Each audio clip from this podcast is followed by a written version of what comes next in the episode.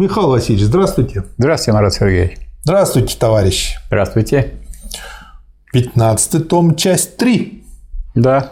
Слово вам, маэстро. Место предисловия. Страница 27 римская. Третья, заключительная часть тома 15 сочинений Сталина содержит документы с ноября 1944 года. Война идет. До завершения Второй мировой войны. Материалы, характеризующие поворот политического курса наших бывших союзников от сотрудничества к открытой антисоветской конфронтации. Вот собственно говоря, кратко об этом томе. Очень интересный том, очень глубокий, и читать его, так сказать, это увлекательное, так сказать, чтение, безусловно. Да, я вообще очень благодарен Ричарду Косолапову не только за то, что он издал это все, иначе бы где мы это бы все нашли. Да, он вот, же тут видно из разных источников собирал. Да, вот 14 том это еще 14 том это еще делали, наверное, ну, там, наверное, 50 Нет, 13 на 50. Да. Нет, 14 том. Нет, 13 да, 14 том делали, наверное, американские товарищи, которые институт Гувера войны, мира и революции. А это уже делал вот Ричард Иванович. Да. И, ну, вот простыми словами, о чем этот том. Ялта, Потсдам, очень тяжелые переговоры с китайской стороной – поляки по традиции, беседы с Марисом Терезом, с Деголем, а, Сами эти документы потом, э, коммюнике после Потсдама, после Ялты тоже представлены, можно посмотреть. То есть эти э, три тома, они не просто про войну, не просто про то, как мы эту войну вытянули, э, и как Ставка участвовала во всем этом, но еще и куча сопроводительных документов здесь даны. Но и это жизнь... Очень ценные комментарии. Это жизнь страны в войну. Это не просто про войну. А это что, ведь жизнь у некоторых сам... Надо историк, чтобы нашелся, чтобы проработал их. Надо, чтобы нашлись тома. люди, которые хотя бы прочитали. И да. со страницы 14 дальше идет материал, который называется «Беседа с генеральным секретарем французской коммунистической партии товарищем Марисом Терезом 19 ноября 1944 года, 20 часов вечера. На беседе присутствуют Молотов и Берия. Товарищ Сталин спрашивает, какие вопросы имеет товарищ Торрес. Торрес отвечает, что самым важным для французских коммунистов вопросом является вопрос о том, как пройти нынешний трудный период, когда коммунисты не являются хозяевами Франции – когда они имеют там врагов и друзей, как сделать так, чтобы собрать свои силы и не позволить реакции собрать свои? Хороший вопрос. Хороший. А дальше Сталин спрашивает, каковы отношения французских коммунистов с социалистами. Торрес отвечает, что коммунистам удалось достичь успеха в завоевании масс социалистических рабочих на свою сторону. Однако руководство социалистической партии не хочет сотрудничать с коммунистами. То есть, как я понял, было две партии разные – коммунистическая и да. социалистическая. Хотя смешно, конечно, звучит. Недавно на Конгрессе французской социалистической партии ее секретарь в своем докладе сказал, что социалисты стоят за единство с коммунистами, но на деле социалисты отказываются от единства. Тут вот резкое есть высказывание Сталина да. на странице 16, что Давай. социалисты – это левое крыло буржуазии. Четко и все. Да. То есть зачем на них тратить это время? Да. Далее, товарищ Сталин говорит, что коммунисты должны иметь в виду, что Деголя будут толкать на шаги против коммунистов. Если даже он сам этих шагов не захочет делать, его будут толкать на это англичане и американцы, которые хотят создать реакционное правительство во Франции, как и везде, где это удастся сделать. Да. Дальше Сталин спрашивает, имеют ли организации сопротивления какие-либо вооруженные силы? Что скажете на это, Михаил? Я скажу, что здесь вот очень такой интересный вопрос. Некоторые думают, что коммунисты должны вооружиться и взять власть.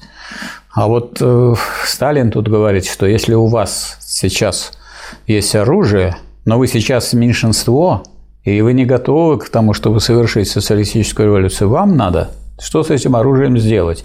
Раз сейчас... Копать Да, закопать. Поэтому нужно преобразовать вооруженные отряды в другую организацию, в политическую организацию, а оружие нужно спрятать. Страница угу. 17. Да. Очень хорошая, потому что иначе их просто за то, что они имеют оружие, э, посажают по тюрьмам и разгромят коммунистическую организацию. Да и кроме того, смотрите, так как имеется регулярная армия коммунистов, э, э, могут спросить, зачем им нужны параллельные вооруженные отряды? Ну, конечно. Конечно. Могут кроме того, спровоцировать. Они не только спросить могут, а они после Посадят, пересадят, пересажают, конечно. Да, все правильно. То есть, как я понимаю, здесь э, он дает много просто ценных советов, как более опытный товарищ менее опытному. Да. Торрес говорит, что к движению хорошо было бы привлечь и крестьян. Сталин говорит, что он забыл сказать о крестьянах, их обязательно нужно привлечь к движению. Среди них есть люди, которые пригодятся платформу этого движения, говорит Сталин, должно входить прежде всего хозяйственное восстановление страны и укрепление демократии. В этих рамках должна быть изложена платформа. То есть, опять же, правильно я понял, именно из-за того, что слабо коммунистическое движение, Конечно. то можно пока что пока идет освобождение страны, восстановление хозяйства, на какое-то время э, как бы закрыть глаза на буржуазное движение Нет, и закрыть, использовать закрыть, возможности, зак... которые оно дает. Закрыть глаза не надо, лучше закрыть глаза буржуазии, чтобы она не могла к вам придираться по пустякам. Да, то есть формально выполнять да. ее требования. Да, дело в том, что вот Торрес э, вот, поэт на эту тему думает, что вот рабочие на, на местах страница 21, хотят восстановить промышленность, но как только дело доходит до центральных властей, то дело задерживается. Товарищ Терес замечает, что англичане и американцы не хотят восстановления промышленности во Франции. И что товарищ Сталин говорит? Товарищ Сталин соглашается с этим и говорит, что англичане и американцы хотят, чтобы промышленность существовала только у них, и чтобы весь мир покупал их товары. Поэтому их авиация с таким аппетитом бомбардирует промышленные предприятия в Германии. Англичане и американцы хотят разрушить в Германии побольше промышленных предприятий, чтобы с Германии трудно было получить репарации. Ну а коммунисты заинтересованы в том, чтобы были предприятия, чтобы был рабочий класс, а рабочий класс может совершить социалистическую революцию. Да. Вот и разошлись. Да. Ну и э, дальше они обсуждают, сколько войск у Деголя, насколько это важно. Э, Сталин говорит о Нормандии и Немане, э, авиаотряде французском, как они борются. И э, в конце, когда они прощаются на 23 странице, э, Торрес значит, сильно благодарит за советы и помощь товарища Сталина, на что Сталин отвечает, что между товарищами благодарить не принято. Вот почему он так ответил, Михаил Васильевич? Потому что, потому что он коммунист. Потому что это его обязанность помогать товарищу. А и любой такая. коммунист это понимает, это как такая. обязанность. Обязанность такая. У кого коммунист означает общий. Да. А раз общий, значит, вот это их общее дело, а не дело отдельно французское, а дело русское. Следующий материал тоже, я условно назову его французский. Беседы с председателем Временного правительства Французской Республики Шарлем де Голем. Этих бесед несколько.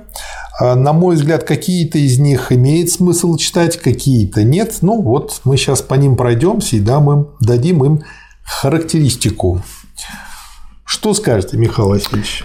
Ну, я хочу сказать, что вот во время войны представители буржуазии понимали, какую роль играет Советский Союз э, в борьбе с фашизмом, что такую роль никто не мог играть великую. Поэтому в это время, пока шла война, и пока их надо было спасать, их надо было защищать, и когда тут, тут, тут э, рисковали своей жизнью э, сказать, советские люди, они как бы учитывали это. Вот Деголь, Деголь говорил, что прежде всего немцы мешали нам стать великой страной, Францией.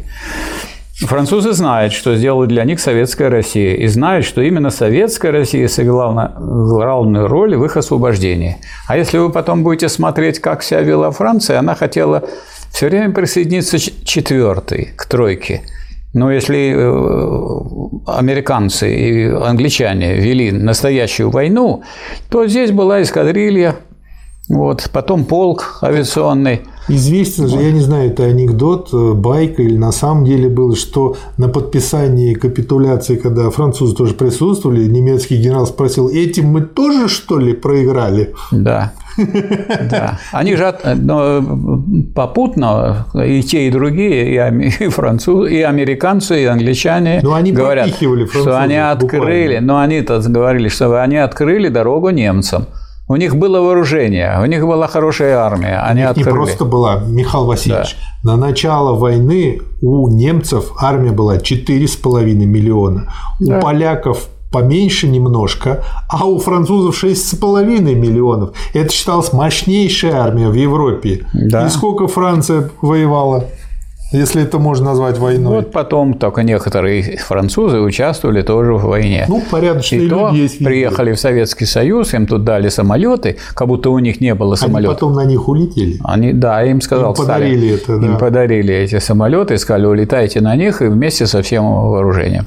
С благодарностью за да. их вклад. Ну, ну, эти люди, они сражались хорошо. Да, это Но это было очень, их было очень мало, этих французов, которые сражались. И еще второй, Михаил Васильевич. Вот я когда-то читал воспоминания Деголя, в которые, ну, прочтя их, я в Деголе полностью разочаровался. То есть он на меня произвел впечатление какого-то убогого человека, который только ходил и везде все просил и изображал. Вот, я думаю, на самом деле, конечно, у него была тяжелая ситуация, но я не могу представить, чтобы Ленин или Сталин так себя вели и так действовали. Они бы действовали бы совсем по-другому. И э, читая про эти беседы, их конспекты, я утвердился в этом мнении. Кроме того, я еще увидел, насколько Деголь очень такой, в общем, не просто скользкий, а с ним очень тяжело. Он все время гнет и докапывает свою линию, пытается качать права, когда он вообще никаких прав не имеет – не только прав и... не имеет, он не имеет морального основания Никакого. ставить эти права, потому что что они сделали в этой войне? В этой войне они по существу сдали немцам. Они и... были немцам тыл крепкий. И, а, и, и в результате этого получилось, что потери понесли и русские, и американские солдаты, и английские солдаты, а французы прибежали, когда нужно было делить Германию. Ну и вот Сталин тут хороший вопрос на 35-й странице да. задает. Спрашивает, «А как обстоит у Деголя дело с офицерскими кадрами? Деголь отвечает, что в 1940 году немцы взяли в плен почти всю французскую армию. То есть меньшая армия взяла в плен большую. Ну, потому что не немцы офицеров. взяли в плен, а эта французская армия сдалась немцам да. в плен без, без большой битвы. Да, не, ну как бы, а вот видите, он говорит, что взяли. Вот. Ну почему не взять, если она идет сама? Ну да. почему не взять? Осталось только небольшое количество офицеров, которые были в Африке и которые сейчас сражаются на фронтах вместе с теми армиями, которые переброшены из Африки во Францию. Ну, потому что они не смогли сдаться, поскольку были в Африке. Да, по этой причине. Однако большинство французских офицеров или в плену, или погибло. Сталин поясняет, что он спрашивает об этом потому, что во всех странах, где прошла Красная Армия, в Польше, в Румынии, в Венгрии, в Югославии, везде немцы охотились за офицерскими кадрами и увозили их в Германию. Сталин говорит, что он предполагает, что то же самое они делали и во Франции. Был ли объявлен весь состав французской армии военнопленным, спрашивает Сталин. А зачем? Они ничем не помешали немцам. Да. Деголь отвечает, что почти вся французская армия была взята в плен в 1940 году во время быстрого продвижения немцев. Офицеры, которые оставались в тылу, были впоследствии арестованы немцами и вывезены в Германию, а некоторые из них предали родину и сотрудничали с Виши. Таким образом, продолжает Деголь, Франция сейчас почти не имеет офицерских кадров и создает новые офицерские кадры. Как же вы так готовились к войне, что у вас все офицерство, так сказать, и вся армия взяла и сдалась? И дальше Деголь сразу переходит к делу. Было бы хорошим решением, если бы Рейнская область была отделена от Германии и присоединена к Франции. Может быть, для северной ее части, то есть для бассейна Рура, следует установить другой режим, не французский, а международный. Что же касается Рейнской области, Кимскую волость захотели э, вообще, то она должна быть отделена от Германии и присоединена к французской территории, так как это необходимо с точки зрения политической, экономической и военной. Вот но никак не вытекает. Поляки номер два. Но никак не вытекает из действий так сказать, французской армии и вообще французских властей по отношению к гитлеровским войскам. Более того, Сталин так довольно ехидно говорит, что э, не надо преувеличивать значение границ для защиты государства. Вы какие угодно можете границы, если вы не будете воевать. Поэтому он прямо говорит, 39-я страница, угу. не границы решают дело, а хорошая армия и хороший командный состав. Поэтому Плохая у вас была армия и плохой командный состав, и не боролись вы с немцами. Рыба с головы гниет. Но вы хотите получить, так сказать, кусок Германии, хороший. В результате это как будто бы вы, так сказать, воевали и заслуживаете это. Нет, никакой заслуги нет. То есть нахальство страшное. И дальше он продолжает. Сталин говорит, что он просит Деголя понять его. Дело в том, что мы, русские, не можем решить этот вопрос одни, не побеседовав с англичанами и американцами. Не только такой, но и многие другие вопросы мы не можем решать без своих союзников и без попыток прийти к общему мнению. А дальше. Э, Деголь. Для того, чтобы вопрос о германской опасности был решен, нужен союз антигерманских держав, чтобы помешать Германии снова напасть. Такого мнения придерживается французское правительство. Сталин говорит, что это хорошо. Молотов говорит, что в 1935 году был подписан пакт с Францией, но он не был выполнен. Молотов вообще мне нравится, большая умница, он умеет вовремя вставить клизму э, в нужном направлении. Деголь говорит, что Молотов, вероятно, не хочет видеть разницы между Лавалем и Деголем. А в чем разница-то? Что сделал Деголь? Да, ничего. Молотов говорит, что он эту разницу видит, но лишь привел пример того, что один договор уже был подписан, но остался на бумаге. То есть, когда пришел, пришло время делить пирог, пирог победителям, тут к этим победителям да. побежала Франция. И говорит, и нам тоже пирог. Нам дайте, пожалуйста, четвертую часть. Потому да. что мы тоже хотим. А его спрашивают, как же у вас тут три было, вот, собственно говоря большие державы воевали. Это Россия, это Советский Союз, это Соединенные Штаты Америки Англия. А вы-то кто такие? Что вы делали? А мы сдали. Все. А раз мы сдали, то мы хотим получить свой большой кусок. Такой же почти, как у вас. Из другой беседы, э, которая начинается на странице 62, я выделил следующие пункты. Э, Деголь говорит, что французы еще раз попросили встречи с маршалом Сталиным, так как после проведенных бесед они считают полезным уведомить маршала Сталина о том, каковы их планы. Сталин отвечает, что готов их выслушать. Деголь заявляет, что он хотел бы повторить, что для Франции существует в настоящий исторический период только один важный вопрос. Это mm. вопрос о Германии. И дальше. Mm. Цитирую э, Деголя. Теперь в этот раз немцы не выиграют войну, но они еще продолжают ее вести. И задачей французской политики является делать все возможное для того, чтобы победить. Французы это будут делать до тех пор, пока Германия не будет побеждена. Если немцы и будут разбиты, то Германия и германский народ все же не будут уничтожены. Германский народ будет жить, хотя и с трудностями более или менее значительными, поскольку останется германский народ, поскольку останется и, гер... постольку останется и германская угроза. Вот, вот эту фразу в словах Сталина э, в устах Сталина или Ленина в принципе невозможно услышать. Да. Он всегда говорит, что есть фашизм, а есть германский народ. Да. А вот это говорит о том, какой Деголь националист. Нужно принять меры к тому, чтобы этот народ не мог создать опасности своим соседям. И это должны принять те люди, другие а люди. Это еще хуже. Это они нацизм. должны чужими руками это все хотят То есть они хотят нас советских людей сделать нацистами. Да. И Деголь первый нацист. Да, да. Из французов. Это для тех, кто любит. И я себе еще пометил. И этому дальше надо запикать человеку стоит памятник в городе Москве. Да недалеко от ВДНХ. Суще... Да. да, и дальше Деголь продолжает. Существует три способа предотвращения такой опасности. Во-первых, проведение границ, ну, то есть прирезать что-то к А Франции, кто будет да? проводить границы? Не он, будут проводить да. границы, опять-таки, Совет... нас будут. Советский Союз, Англия, Америка. Да. Во-вторых, разоружение, опять же, не он будет делать. И в-третьих, союзы. Ну, в этом он, конечно, поучаствует. Вот. В общем, человек в этой второй беседе, всю эту вторую беседу, не имея ни морального, никакого права, пытается оттяпать как можно, хапануть больше, да. как обычный буржуй. Паразит. Да. Вот паразит тот, кто на, на чужом горбу хочет въехать куда-то наверх.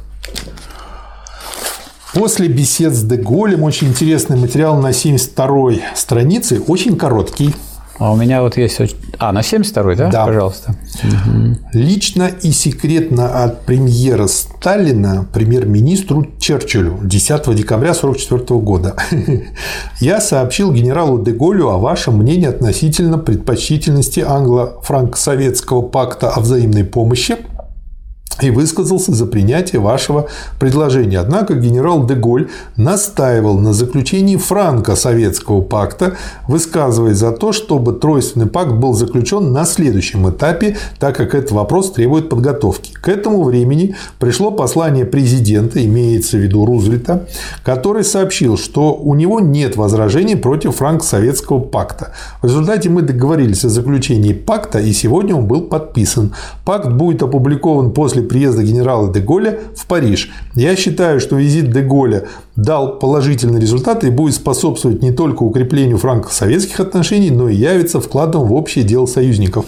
На мой взгляд, такая злая, ироничная клизма Черчиллю по поводу того, что вот вы все время договариваетесь между собой, ну и мы решили также да. сделать. Пакт. Да, пакт. Страница Какая у вас? 86-я. Отлично. Там очень хороший материал. Сейчас я его зачитаю заглавие. Директива ставки номер 220-283 командующим войсками 4, 2, 3 украинских фронтов Петрову, Малиновскому, Толбухину и 37-й отдельной армии Бирюзову 20 декабря.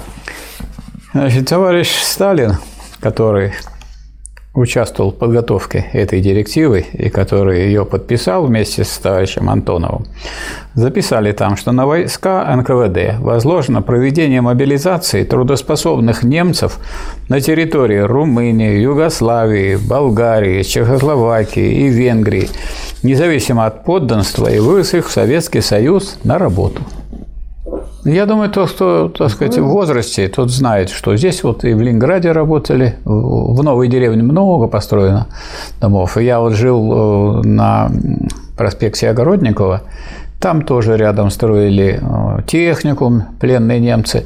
То есть немцы, которые много нам разрушили, пусть немножко поработают, мы участвуют. покормили. Да, их кормили, к ним относились хорошо. По-человечески. Но они, по крайней мере, хоть повосстанавливали то, что было здесь уничтожено и брошено. Да.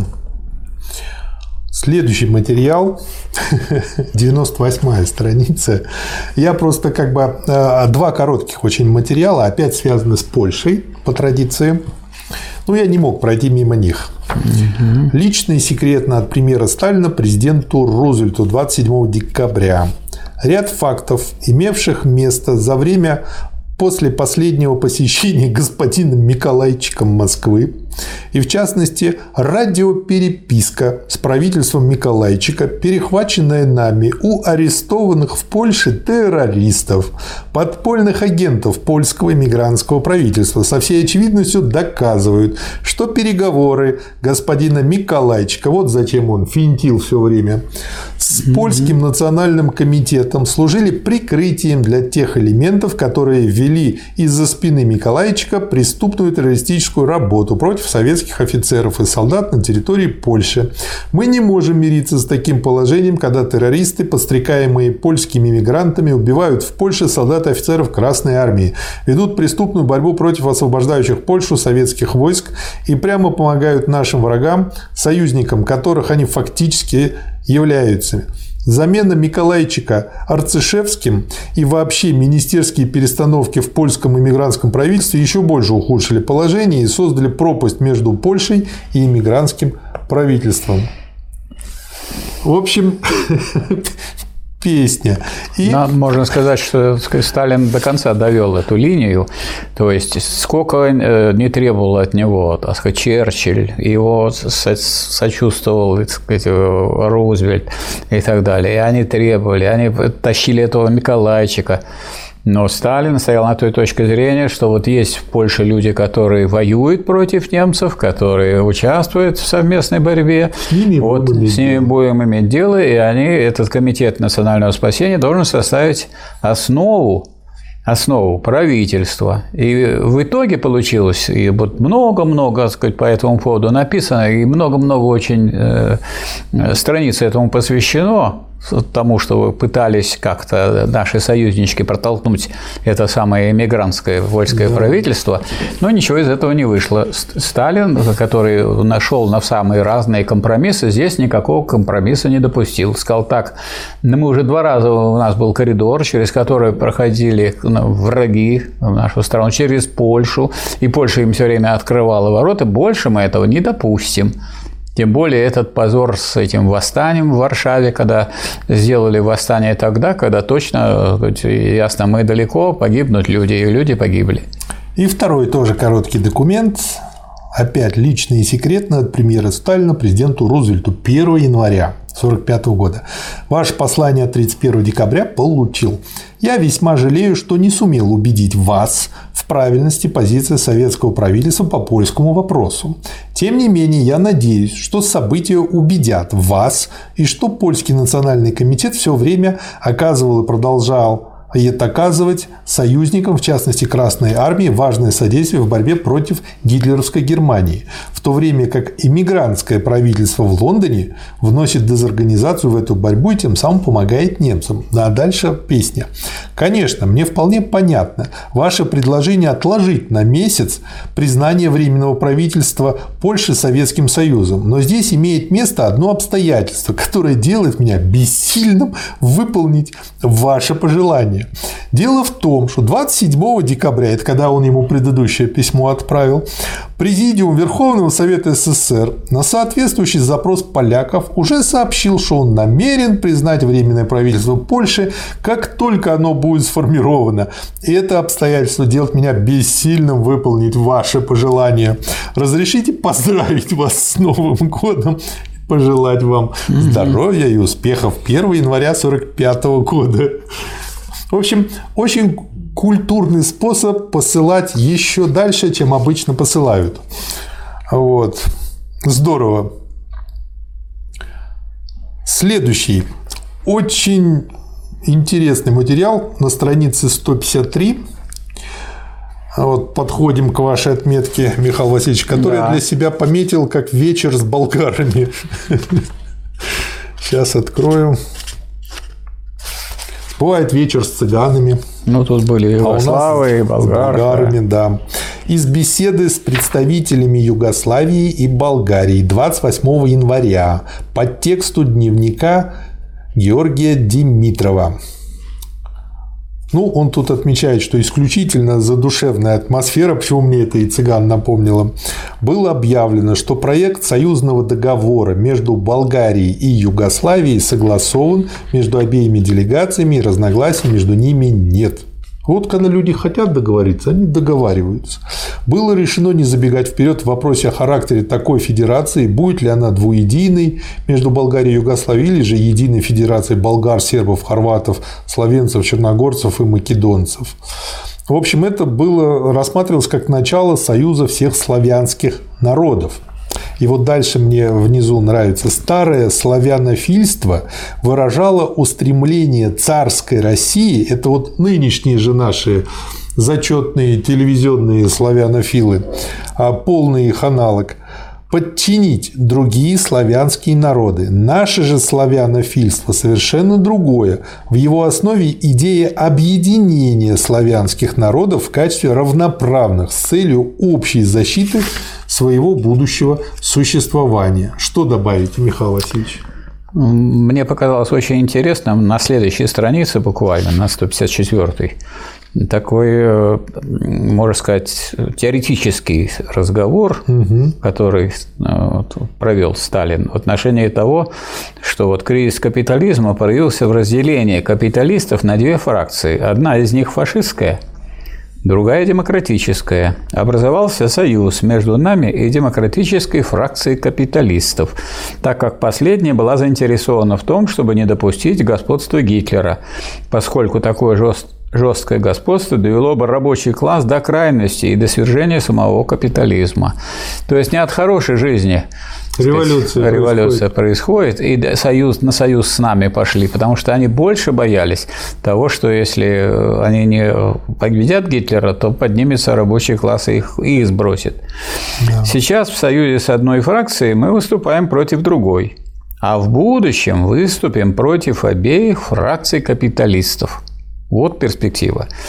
Возможно, мы ошибаемся, полагая, что только советская форма, и это курсивом выделено, ведет к социализму. На деле доказано, что советская форма самая лучшая, но далеко не единственная. Могут существовать и другие формы. Демократическая республика, например, или даже при известных условиях конституционная монархия, видимо, он имеет в виду Болгарию и, так сказать, того, угу. такого короля, который бы, коммунистически был бы подготовлен. Ну, это просто говорит о том, что Сталин никогда не был догматиком. Да. И то, что э, вот здесь отметил Димитров, это тоже очень ценно, это обязательно вот этот документ войдет у нас в основное в сталинизме. Следующий у нас очень большой кусок, который э, обозначается коротким словом Ялта. Он занимает в этом томе от 158 до 282 страницы. Больше 130 страниц и раз, два, три, четыре, пять, шесть, семь, восемь, девять, десять, одиннадцать, двенадцать, тринадцать, четырнадцать, пятнадцать, шестнадцать, семнадцать и семнадцать всяческих бесед и выступлений. И это еще не все, которые есть, а которые выделены. Вот. И между ними еще куча распоряжений, приказов. То есть шла же война параллельно всему этому. Не просто они там болтались в Ялте. Ялтинская конференция, которая как все знают, заложила основы в общем-то, мирового устройства послевоенного, которые до сих пор еще действуют. Худо-бедно, как я понимаю. Так, начнем мы с беседы с Рузвельтом. Страница 161.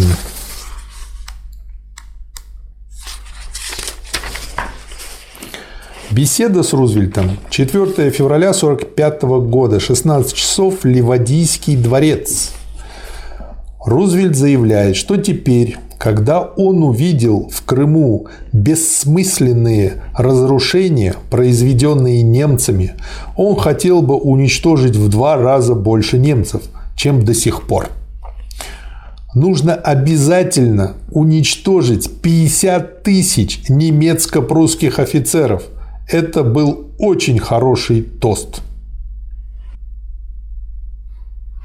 Да. Не, ну вот я просто почему вот э, либерасты очень любят так совершенно серьезно говорить, что Сталин расстреляет, расстреляет, пожалуйста, Рузвельт, расстрелять 50 тысяч офицеров.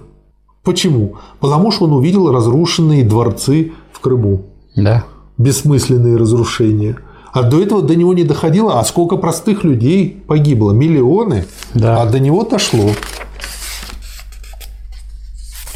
Да.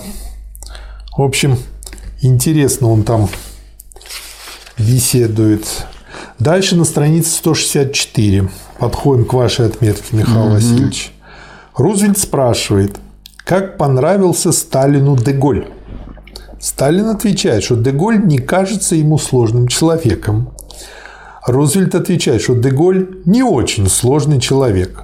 Рузвельт говорит, что он помнит, как два года тому назад во время его встречи с Черчиллем в Касабланке там находился генерал Жиро. Было решено пригласить в Касабланку генерала Деголя. Деголь вначале отказался выехать из Лондона в Касабланку. Лишь после угрозы прекратить ему выплату жалования он приехал в Касабланку.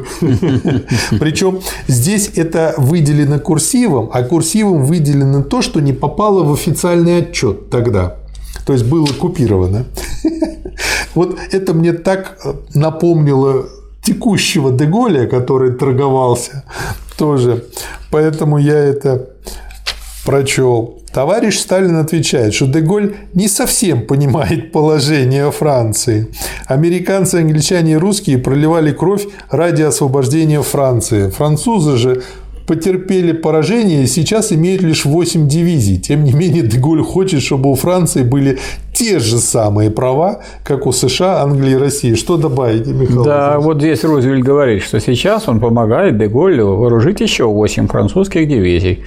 А Сталин отвечает, что это, конечно, нужно сделать, но армия у Франции сейчас слабая. У югославов хорошая армия, тем не менее, Деголь требует для себя все права. Ну, Югославия у них там была где-то сбоку, там да. и другие, так сказать, союзники. А что касается французов, дайте им, так сказать, они прямо-таки четвертую часть того, что так сказать, должны получить от немцев. Сталин отвечает, что во время переговоров с ним в Москве Деголь говорил ему другое. Деголь говорил о естественных границах Франции на Рейне. Об этом Сталин сообщал в свое время Рузвельту. То есть он уже делит границы, да. а воевать э, они не хотели. И они вообще, можно сказать, вели себя как союзники подло. Ну, это просто говорит о том, какие они союзники. Конечно, французский народ я не имею в виду, я имею в виду таких, как Деголь. Из следующего э, материала э, Ялтинского выступление на первом заседании Крымской конференции. Рузвельт считает, что нужно беседовать откровенно. Опыт показывает, что откровенность в переговорах позволяет быстрее достичь хороших решений. Сталин говорит, что у советского командования имеется большое превосходство в артиллерии.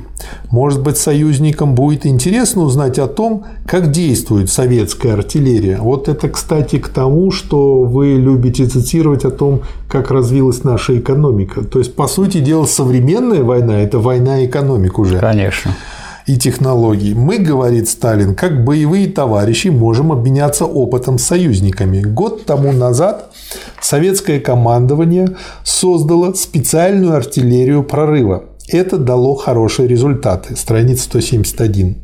В артиллерийской дивизии имеется от 300 до 400 пушек. Например, у маршала Конева на фронте в 35-40 километров было установлено 6 артиллерийских дивизий прорыва. К этим дивизиям присоединена была еще корпусная артиллерия. В результате на каждый километр прорыва приходилось около 230 пушек. Разделите тысячу на 230. Ну, пятая часть. То есть, четвертая, четвертая часть. На каждые 4 метра пушка. Да, стояли. Это они стояли рядом. Да, и так били.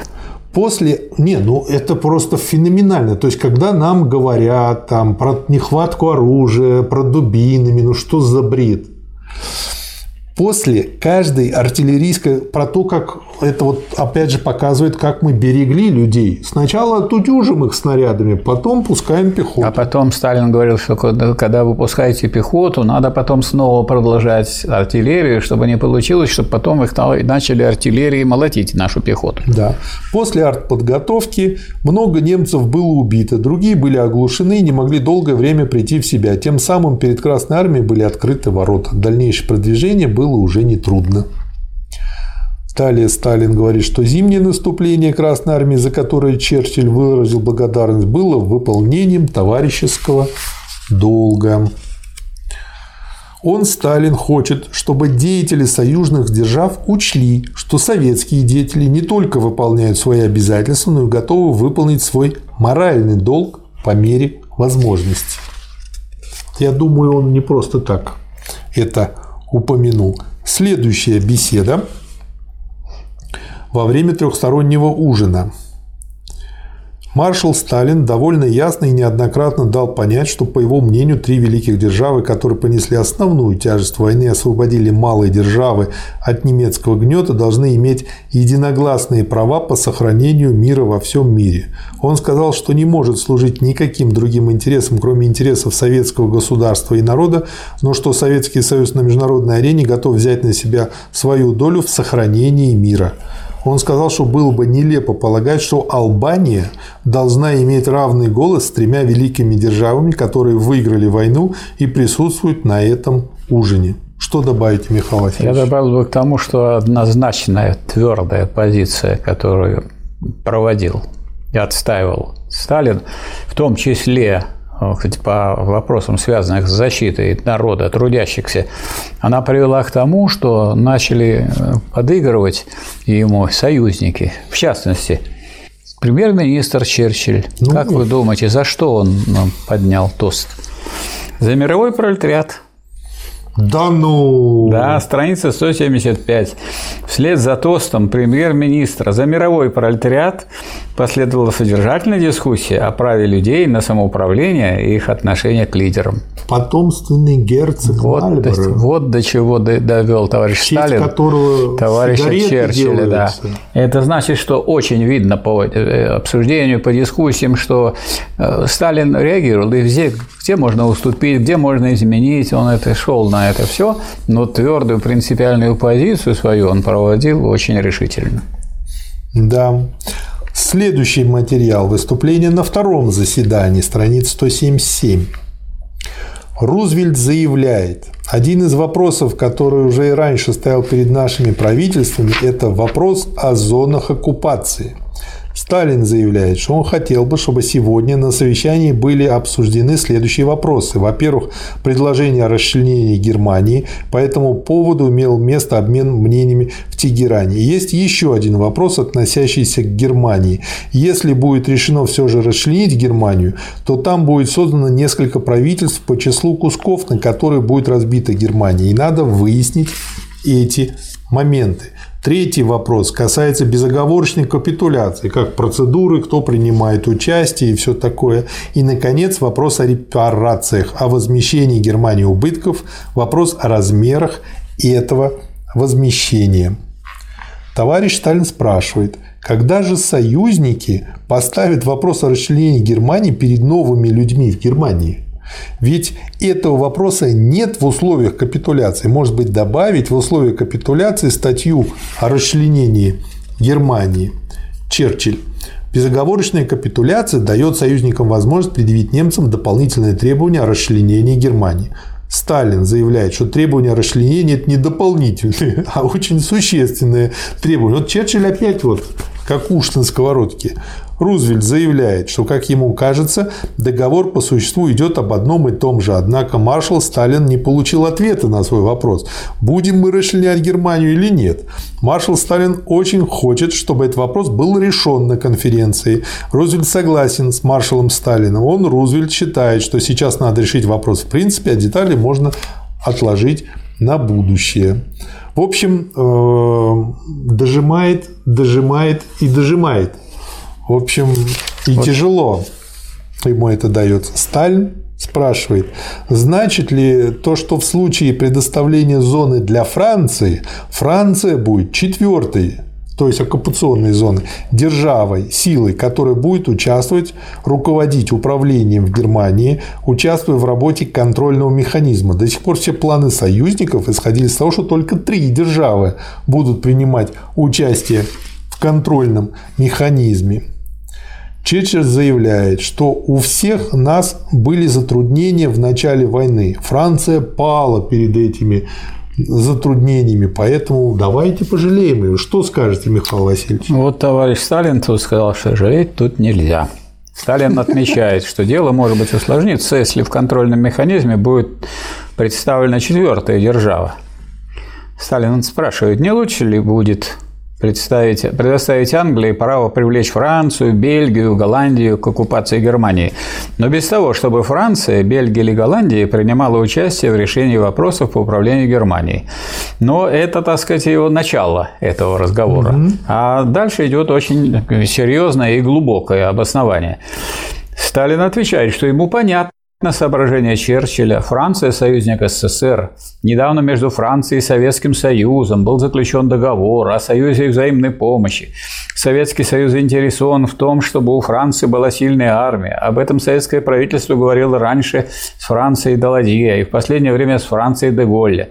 Он, Сталин, за Великую Францию. Однако, при всем уважении к Франции нельзя забывать того, что произошло – ведь Франция в эту войну открыла ворота немцам. А тут, значит, как будто вы вот как ни в чем не бывало, давайте она будет делить. Обратите внимание, Михаил Васильевич, насколько важно Черчиллю засунуть туда французов. Да. Почему? Потому что англо-французский альянс да, конечно. Всегда работал а в паре. Вот а смотрите, как Сталин четко этому ставит препятствия. Вот почему мы не можем ставить Францию на одну доску с тремя великими державами. По мнению Сталина, контрольный механизм должен быть в руках только трех, тех трех держав, которые от начала до конца стойко вели борьбу против Германии и понесли в этой борьбе большие жертвы. По совести говоря, Франция к таким державам не относится. А смотрите, как решил это дело Черчилль. Ведь это говорит о том, насколько ему, как буржую, это было необходимо против СССР. Да, конечно. Черчилль отвечает, что он предлагает выделить Франции зону из американской или английской кайзоны с согласия советского правительства. То есть он, если не удалось ото всех оттяпать по ну, чуть-чуть, хотя бы. хотя бы из своих дадим. Это чтобы буржуй поделился своим. Да, это ну, очень надо было им, значит, чтобы им четвертый нужен был. Да, Сталин человек. отвечает, что он против этого не возражает. Своих, пожалуйста, вы отдавайте. Да, это ваше. Делайте, что хотите. У вас отмечена 208 страница, Михаил Васильевич. Значит, э, на 208 странице речь идет еще об одном, можно сказать, органе, который хотел все получить, ничего не делая, о лондонском польском правительстве. И его все время поддерживал Черчилль, и все, все тащил все время. А Сталин все время его, так сказать, блокировал, потому что оно ничего не делало. Сталин что он, как военный, требует от правительства страны, освобожденной Красной Армией? Он требует только одного, чтобы это правительство обеспечивало порядок и спокойствие в тылу Красной Армии, чтобы оно предотвращало возникновение гражданской войны позади нашей линии фронта. В конце концов, для военных довольно безразлично, какое это будет правительство. Важно лишь, чтобы им не стреляли в спину – Польше имеется варшавское правительство, в Польше имеются также агенты лондонского правительства, да. которые связаны с подпольными кругами, именующимися силами внутреннего сопротивления. Как военный Сталин сравнивает деятельность тех и других, и при этом неизбежно приходит к выводу, варшавское правительство неплохо справляется со своими задачами по обеспечению порядка и спокойствия в тылу Красной Армии. А от сил внутреннего сопротивления мы не имеем ничего, кроме вреда. Эти силы уже успели убить 212 военнослужащих Красной Армии. Они нападают на наши склады, чтобы захватить оружие. Они нарушают наши приказы о регистрации радиостанций на освобожденной Красной Армией территории. Силы внутреннего сопротивления, в кавычках, нарушают все законы войны. Они жалуются, что мы их арестовываем. Сталин должен прямо заявить, что если эти силы, в кавычках, будут продолжать свои нападения на наших солдат, то мы будем их расстреливать. Да. И надо сказать, что, можно сказать, все время, то есть пока велись дискуссии в этой тройке, тройке, все время э, Черчилль тащил это самое ну, правительство. Так же, как французов, но, кончил, но кончил сделать тем, что сказать, пришлось согласиться с тем, что этот, ликвидировать это польское правительство и признать правительство на основе Комитета национального освобождения, которое действовало Польши, которая на деле помогала Красной Армии. Но без борьбы ничего не дает. Но борьба была твер... да. очень твердая. Видно, что на всякие там частные уступки, на возможность, пожалуйста, можете еще раз поставить, еще раз говорить. То есть Сталин шел на всякие такие вещи, чтобы не говорили, что он не слушает, что он не дает, что он не возражает и так далее. Но постепенно Сталин привел дело к тому, к чему он это вел. И в этом вопросе никаких отступлений не допустил. Твердость и принципиальность его так сказать, да. абсолютной. Выступление на четвертом заседании. Рузвельт заявляет, что вчера было заслушано заявление маршала Сталина по польскому вопросу, страница 210. Он, Рузвельт, больше всего интересуется вопросом о польском правительстве. Для него не столь важна та или иная граница Польши. Его не интересует законность или постоянство польского правительства, так как известно, что в Польше в течение нескольких лет не было вообще никакого правительства. Рузвельт более в этом плане честный, чем Черчилль. Сталин говорит, что часа полтора назад он получил от Рузвельта послание, в котором изложены следующие предложения. Вызвать из Польши двух человек от Люблинского правительства и двух представителей общественных сил другого лагеря из числа пяти названных в письме президента. И в присутствии этих четырех поляков решить вопрос о новом польском правительстве. В случае успеха такого шага новое правительство должно будет провести свободные выборы в Польше. Рузвельт и Черчилль дают на это согласие. Это важно, потому что потом они дальше будут от этого отказываться. Советская делегация полностью согласна, говорит Молотов, с предложением президента. Она снимает свои возражения и не делает к предложению президента никаких поправок. Но она хотела бы, чтобы три или две советские республики стали членами учредителями международной организации. Было предложено включить в состав учредителя ООН Украину, Белоруссию и еще какую страну, как вы думаете, Михаил Васильевич? Не помню. Литву. Литву, да? Угу. То есть, по-моему, только батька в Белоруссии сказал за это Сталину спасибо. Вот. Ну и Сталин решил, что вы тянете все время польское правительство. Вот давайте, вот мы вот давайте тройку эту втянем. И они втянули да, все-таки. Они втянули. А для чего это еще делать? Для того, чтобы у нас просто побольше голосов было. Конечно. Рузвельт предлагает получить министрам иностранных дел обсудить и этот вопрос. Черчилль. Ввиду того, что советский документ по польскому вопросу еще не готов, предлагает пока заняться какими-либо другими вопросами. Ну и дальше здесь обсуждаются детали этого документа. И в конце Черчилль говорит, что следует обдумать советские предложения и затем обсудить их на следующем заседании. Ну, если можно что-то потянуть, чтобы Черчилль не потянул. Да, потянет а еще. А то у него, да, потягушка отвалится. Следующее. Беседа с Рузвельтом. Страница 219. Цитата из нее. Сталин говорит, что он хотел бы знать, страница 220, как обстоит дело с политическими условиями, на которых Советский Союз вступит в войну против Японии. Речь идет о тех политических вопросах, о которых он, Сталин, беседовал с Гарриманом в Москве. Рузвельт отвечает, что южная часть Сахалина и Курильские острова будут отданы Советскому Союзу. То есть, когда сейчас там американцы что-то изображают, что мы деоккупировали, да они это сами все это решено с вашим президентом. Конечно, да. как бы. Еще прежде чем Советский Союз вступил в войну, а иначе он бы не вступал в войну. Конечно. Воюйте сами с японцами. Ну, какой нам смысл? Угу. Они бы долго Или сейчас воевали. хотят, чтобы мы вот так вот просто взяли и отдали. Вот да. это здорово. Да.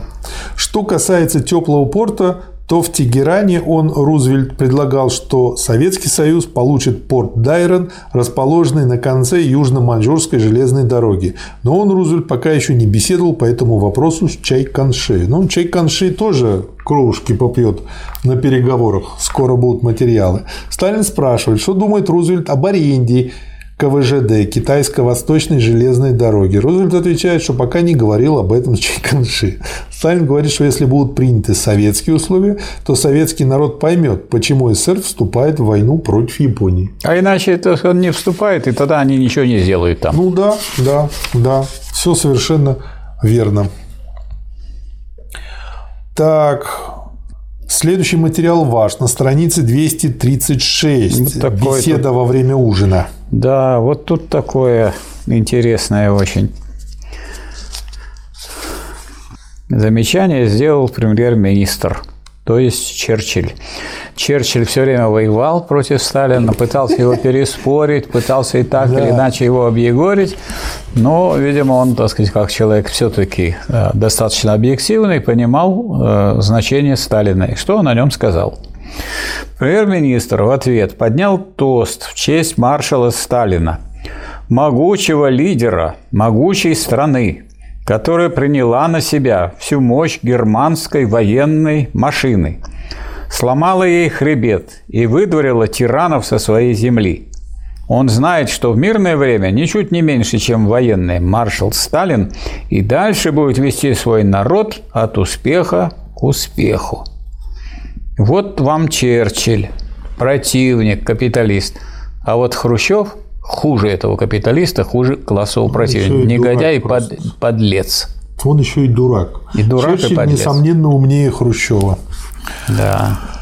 Следующий материал – выступление на шестом заседании Крымской конференции. Сейчас поймете, почему я отсюда цитаты взял. Черчилль заявляет, что он рад, что сделан большой шаг к соглашению по польскому вопросу. Mm-hmm. Сталин также. Это главное в войне вообще с Гитлером соглашение по польскому вопросу.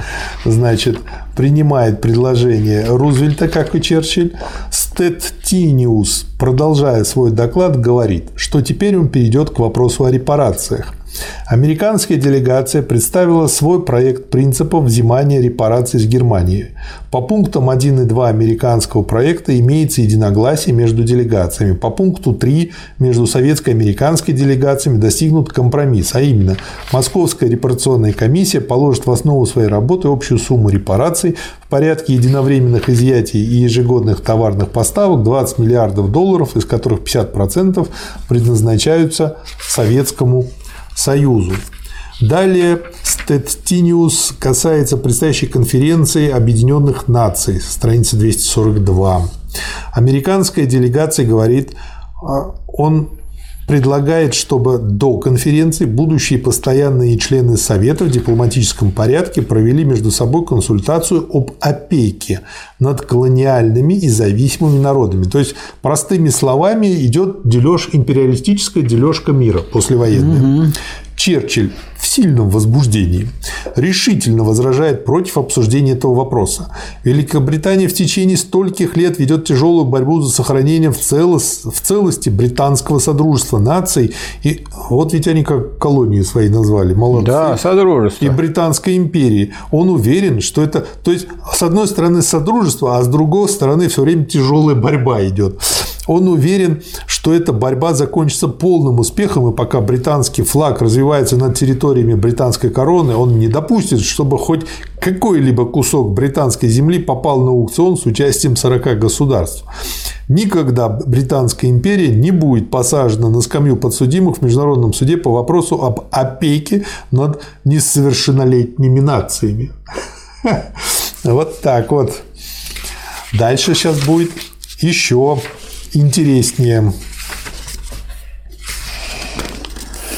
Рузвельт говорит, что выборы – это уже дальше Польша. В То Польше, есть сверхчеловеки? Да. Что выборы в Польше должны быть совершенно чисты, в кавычках, так чисты, чтобы они никем не могли быть взяты под сомнение, чтобы сами поляки, люди очень горячие, могли принять выборы без всяких оговорок. Рузвельт резюмирует, что министры иностранных дел хорошо знают мнение глав правительства о польских выборах. Пусть они сегодня вечером займутся этим вопросом и завтра доложат о результатах своей работы. Сталин говорит, что он согласен с поправкой Рузвельта заменить слова «теперешнее временное правительство» словами «временное правительство, действующее ныне в Польше». Хотя, хотя зачем, как бы, в, в общем, не, непонятно. Черчилль. Ну, он учитывает, как бы идет навстречу по форме, но проводит свое. Да. А, идет обсуждение дальше, и дальше Черчилль спрашивает, какова должна быть процедура суда уже по поводу суда над преступниками, юридическая или политическая? Рузвельт заявляет, что процедура не должна быть слишком юридической. При всяких условиях на суд не должны быть допущены корреспонденты и фотографы. Черчилль говорит, что, по его мнению, суд над главными преступниками должен быть политическим, а не юридическим актом. Черчилль Хотел бы, чтобы между тремя державами была ясность во взглядах по этому вопросу. Однако ничего на данную тему не должно публиковаться, чтобы главные преступники не стали заранее мстить союзникам, союзным военнопленным. Рузвельт предлагает передать вопрос о преступниках войны на изучение министрам иностранных дел трех держав. Это снимается. Это принимается. Сталин далее спрашивает, началось ли наступление на Западном фронте. И вот дальше про то, как они воевали. Но это просто песня. Как бы этот стон у нас песней зовется. А, Черчилль отвечает, что вчера в 10 часов утра 100-тысячная британская армия начала наступление в районе Неймегена. Войска продвинулись вперед на 3000 чего? Метров? Ярдов. Ну... 2700 метров перевожу на наши числа. На фронте шириной 4 километра. Не угадали, 5 миль, 8 километров. Ну... 3 на 4, площадь 12 квадратных километров да. покрыли. В общем, этот здоровый бычара покрыл овцу. Они достигли линии Зигфрида. Оборона не была особенно сильной. Это еще не была особенно сильной оборона.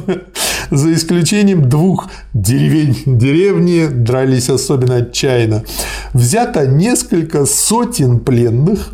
Завтра начнется вторая волна наступления. Михаил Васильевич, ну, если бы я был на месте Сталина, я бы умер бы со смеху. Но он был человек более тактичный, чем я. Он, он проводил то, что он наметил. Да. Следующая маленькая цитата из переговоров с Рузвельтом, страница 269. Так.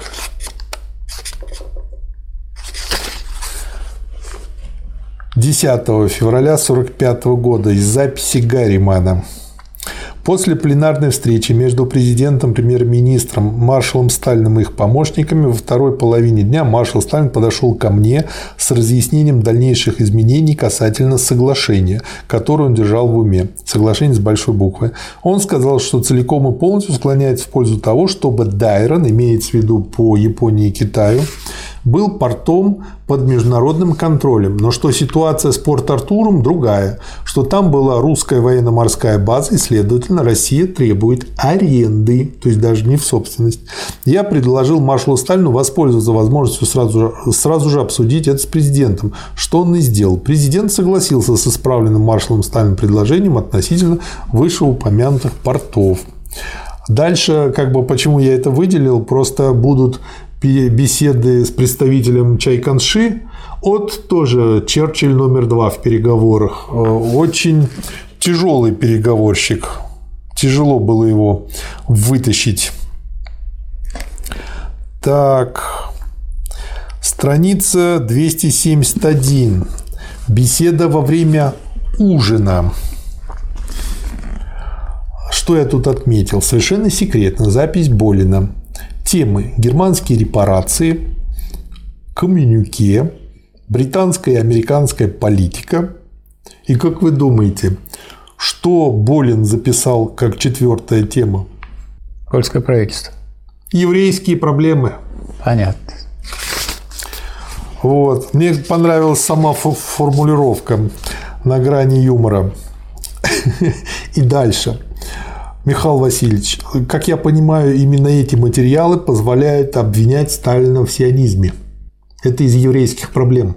Это так же, как, э, помните, мы цитировали э, Маркса по поводу э, того, что он был антисемит. Вот и здесь точно, ну, в кавычках, конечно. Маршал Сталин сказал, что еврейская проблема является сложной, что они пытались основать национальную область евреев в Биробиджане, но что они там оставались только в течение двух или трех лет, а потом разбегались по городам. Он сказал, что евреи по природе своей торговцы, но многое сделано по размещению небольших групп в некоторых сельскохозяйственных зонах. Президент сказал, что является сионистом и спросил, является ли таковым маршал Сталин.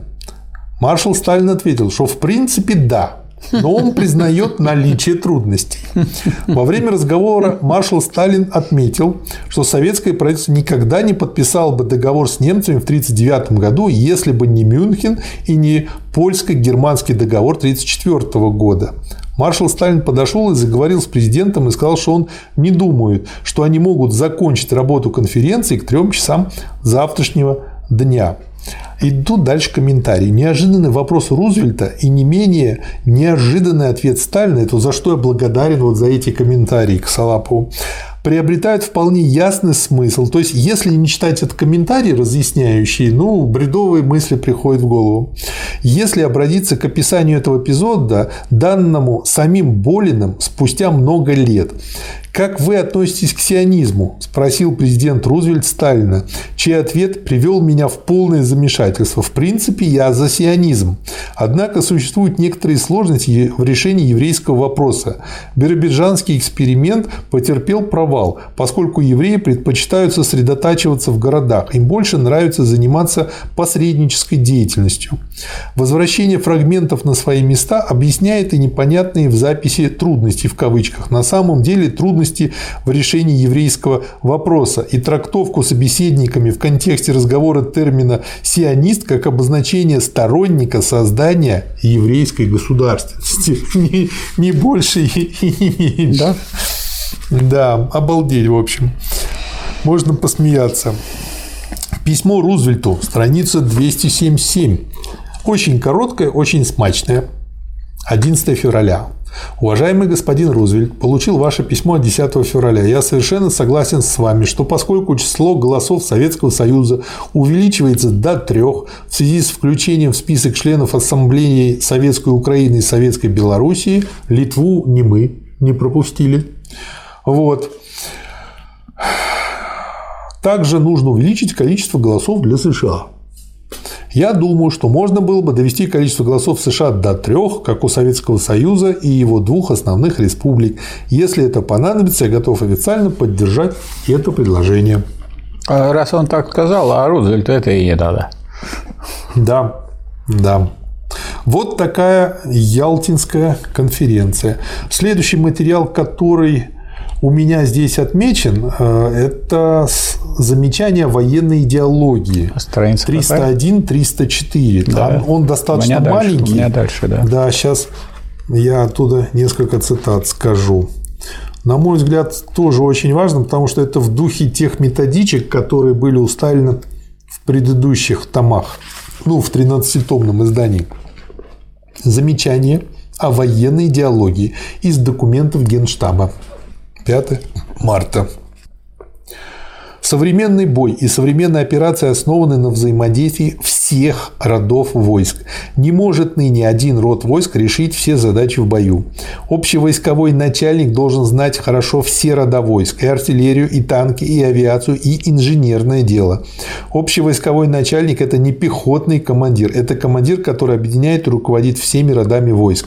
Это, ну вот, понимая это, ну, если бы у нас были люди такого уровня, как Сталин э, в 90-х, то мысль об эффективных менеджерах, которые, не зная химического производства и не имея соответствующего образования, могут нефтехимическим заводом управлять, она бы никому не пришла в голову.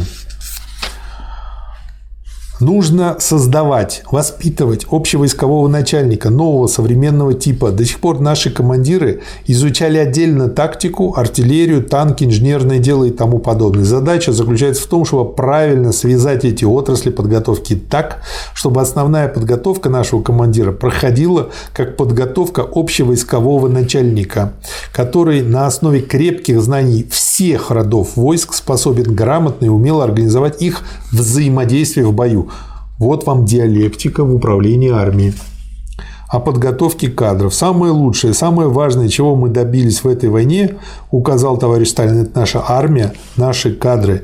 И дальше он тут пишет им, то, что товарищи, у нас ценнейший опыт, мы лучшая армия в мире, но у нас при этом все равно много косяков, так исследуйте этот опыт, учитесь на нем.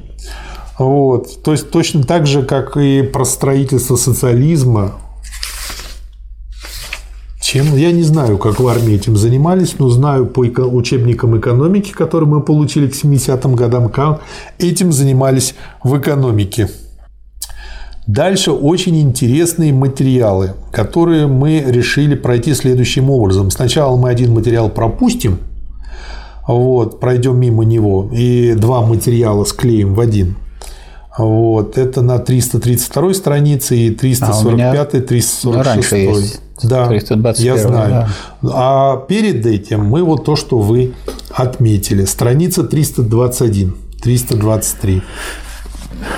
Значит, к Сталину то от Рузвельта, то от Черчилля поступали да всякого рода заявления, обращения по поводу того, что, так сказать, плохо обращаются, так сказать, советские руководители военные, советские, так сказать, э, офицеры э, с подчиненными угу. и военнопленными английскими или французскими. Ну, Сталин все это очень корректно на это отвечал, но очень твердо и принципиально. И вот пример Лично и секретно от премьера Сталина президенту Рузвельту 22 марта 1945 года. Ваше послание по поводу эвакуации из Польши бывших американских военнопленных, вот срочность надо срочно эвакуировать бывших американских военнопленных, получил.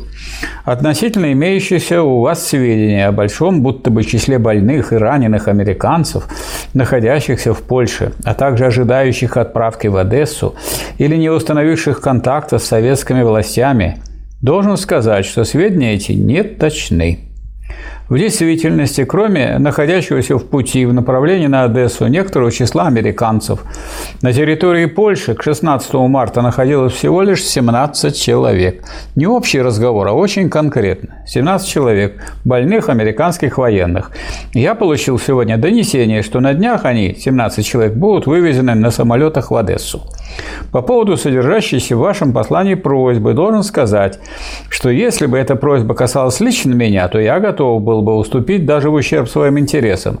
Но в данном случае дело касается интересов советских армий на фронте и, советского, и советских командующих, которые не хотят иметь у себя лишних офицеров, не имеющих отношения к военным операциям но требующих в то же время забот по их устройству, по организации для них встреч и всякого рода связей, по их охране от возможных диверсий со стороны немецких агентов, которые еще не выявлены, и других мероприятий, отвлекающих командующих и подчиненных им офицеров от их прямых обязанностей так сказать, на обслуживание каких-то военнопленных, американских и английских. Наши командующие головой отвечают за положение дел на фронте и в ближайшем тылу. И я не считаю возможным в какой-либо мере ограничить их права. Я должен вместе с тем сказать, что освобожденные Красной Армией бывшие американские военнопленные находятся в советских лагерях в хороших условиях, во всяком случае в лучших условиях, чем бывшие советские военнопленные в американских лагерях, где они были частично помещены вместе с немецкими военнопленными, и где некоторые из них подвергались несправедливому обращению и незаконным стеснениям, вплоть до побоев, о чем уже не раз сообщалось американскому правительству. И такую же вещь значит, он написал и Черчиллю. Черчиллю. Получил ваши послания. Да. Что касается британских военнопленных, то у вас нет оснований беспокоиться о них. Они находятся в лучших условиях, чем находились советские военнопленные в английских лагерях, где они в ряде случаев подвергались притеснению вплоть до побоев. Страница 332. Лично и секретно от премьера Сталина президенту Рузвельту. Что скажете, Михаил Васильевич? Значит, речь тут э, идет о том, о возможности капитуляции германских войск и открытия фронта англоамериканским войскам в Северной Италии. Сталин пишет, я не понимаю, почему отказано представителям советского командования в участии в этих переговорах, и чем они могли бы помешать представителям союзного командования. Сталин везде требовал, что если мы в союзе с вами, если нас трое, то если кто-то сдается, то там должны присутствовать и наши представители, чтобы сдавались перед тремя – союзниками, а не то, что вы там два, так сказать, союзника. А дальше из этого вытекло то, что немецкие войска сдаются союзникам и быстренько, те их даже не, сказать, э, превращают в военнопленных, оставляют их с оружием, а тогда некоторые сказать, соединения отправляются на Восточный фронт, где продолжаются бои. Поэтому вот Сталин за этим следил. Я не понимаю, почему отказано представителям советского командования в участии в этих переговорах, и чем они могли бы помешать представителям союзного командования. К вашему сведению, должен сообщить вам, что немцы уже использовали переговоры с командованием союзников и успели за этот период перебросить из Северной Италии три дивизии на советский фронт. Да. Вот. Значит, задача согласованных операций с ударом на немцев с запада, с юга и востока, провозглашенная на Крымской конференции, состоит в том, чтобы приковать войска противника к месту их нахождения и не дать противнику возможности маневрировать, перебрасывать войска в нужном ему направлении. И эта задача выполняется советским командованием. И эта задача нарушается фельдмаршалом Александром. Это обстоятельство нервирует советское командование, создает почву для недоверия. Да. Вот так. Хорошие у нас твердо. союзнички. Союзнички, да, да, да, хороший у нас был генералиссимус, который держал в ежовых рукавицах. Да, следующий, связанный с этим материал на странице 345 он тоже небольшой, и его имеет смысл тоже зачитать. Мало того, что они вот так себя ведут, когда им сдаются немцы и не приглашают нашего представителя, но они ведут себя еще веселее. Лично строго секретно от маршала Сталина президенту Рузвельту 3 апреля 1945 года. Это мне напомнило наш фильм «17 мгновений весны». Помните? Угу. Получил ваше послание по вопросу о переговорах в Берне. Вы совершенно правы, что в связи с историей о переговорах англо-американского командования с немецким командованием где-то в Берне или в другом месте создалась теперь атмосфера достойных сожаления, опасений и недоверия. Вы утверждаете, что никаких переговоров не было еще. Надо полагать, что вас не информировали полностью. Что касается моих военных коллег, то они на основании имеющихся у них данных не сомневаются в том, что переговоры были и они закончились соглашением с немцами, в силу которого немецкий командующий на Западном фронте маршал Кессельринг согласился открыть фронт и пропустить на восток англо-американские войска, а англо-американцы обещались за это облегчить для немцев условия условия перемирия. Я думаю, что мои коллеги близки к истине. В противном случае был бы непонятен тот факт, что англоамериканцы отказались допустить в Берн представителей советского командования для участия в переговорах с немцами. Мне непонятно также молчание англичан, которые предоставили вам вести переписку со мной по этому неприятному вопросу, а сами продолжают молчать, хотя известно, что инициатива во всей этой истории с переговорами в Берне принадлежит англичанам. Я понимаю, что известные плюсы для англо-американских войск имеются в результате сепаратных переговоров в Берне или где-то в другом месте, поскольку англо-американские войска получают возможность продвигаться вглубь Германии почти без всякого сопротивления со стороны немцев. Но почему надо было скрывать это от русских и почему не предупредили об этом своих союзников, русских. И вот получается, что в данную минуту немцы на Западном фронте на деле прекратили войну против Англии и Америки. Вместе с тем немцы продолжают войну с Россией, союзницей Англии и США. Понятно, что такая ситуация никак не может служить делу сохранения и укрепления доверия между нашими странами. Да, вот, вот такие, такие союзнички. Да, и страница 348, она как венец этой, ну, если можно это сказать, дискуссии. И знаете, я, прочтя этот документ, э, личный секрет, например, Сталину президенту Рузвельту 7 апреля проникся благодарностью за фильм «17 мгновений весны». Помните, э, там э, спрашивают про информаторов, откуда у Сталина такая информация. Угу. Там тоже же актеры, играющие Сталина, беседуют с Рузвельтом на эту тему. И я тут прямо прочел, откуда они взяли эти слова. Что вот люди, которые много смотрели фильм «17 мгновений весны», сразу узнают. Что касается моих информаторов – то, уверяю вас, это очень честные и скромные люди, которые выполняют свои обязанности аккуратно и не имеют намерения оскорбить кого-либо. Эти люди многократно проверены нами в деле, судите сами. В феврале этого года генерал-маршал, ну и там дальше Сталин поясняет. Но вот эта вот цитата, это просто процитировал сценарист Сталина. Это говорит о том, что тогда серьезно в советское время изучали документы. А сейчас, когда делают, так сказать, основано на реальных событиях, непонятно, что они изучают. Ну, на вот чем они основываются. Это у вас какая страница? Ну а сейчас мы возвращаемся к документу, который я озаглавил как «Шпионские страсти». Страница 338. Да. Директива Ставки номер 11050 командующим войсками воздушными армиями, авиации, фронтов и военных округов, председателю СКК в Венгрии, заместителю председателя СКК в Румынии 30 марта 1945 года. Что скажете, Михаил Васильевич? Значит, я скажу, что здесь Ленин не, э, Сталин не просто указывает, какие действия которые противоречат союзным договоренностям совершает, но и принимает крутые меры, потому что он решил, что разговоры разговорами надо меры принять. Поэтому сначала он делает заявление о том, что за последнее время участились случаи посадки иностранных, в том числе английских и американских самолетов на территории, занятой нашими войсками. Это же союзники вроде как, ну, мы да. же друзья. Вредное благодушие, ненужная доверчивость. А это имеется в виду уже письмо обращено да. к нашим войскам.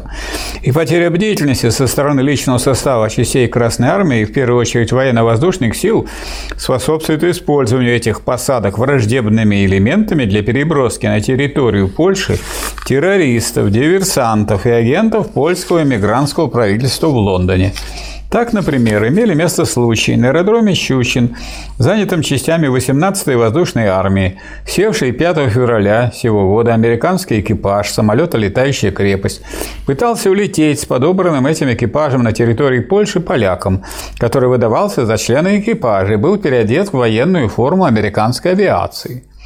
Только вмешательством органов СМЕРШ вылет экипажа был предотвращен. Неизвестный поляк, пытавшийся бежать, был застрелен.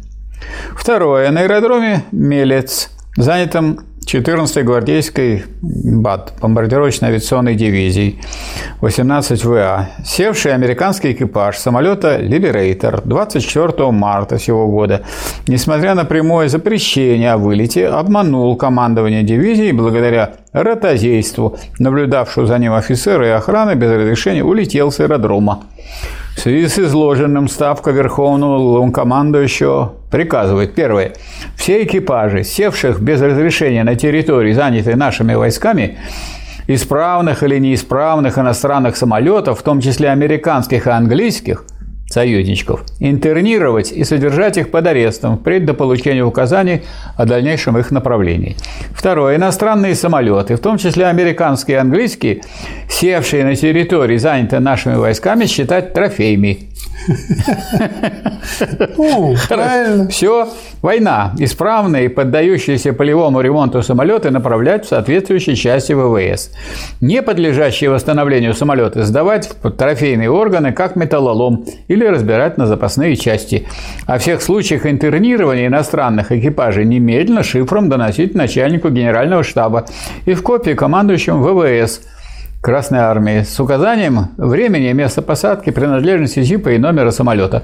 Вот, так сказать, если со своими сказать, коллегами и руководителями, так сказать, очень мягко разговаривал Сталин, то меры принимал крутые, чтобы, так сказать, эти подлые действия, которые они совершали, получали возмездие соответствующее. 352 страница. Лично и секретно от премьера Сталина президенту Рузвельту 7 апреля. Дела с польским вопросом действительно зашли в тупик. Где причина? Причина состоит в том, что послы США и Англии в Москве, члены Московской комиссии, отошли от установок Крымской конференции. Вот те раз. И внесли в дело новые элементы, не предусмотренные Крымской конференцией. Вот те два.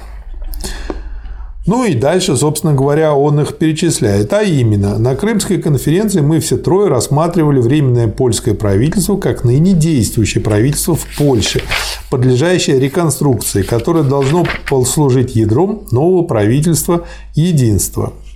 И Б. На Крымской конференции мы все трое исходили из того, что следовало бы вызвать для консультации человек 5 из Польши. И от этого тоже они предлагают отказаться.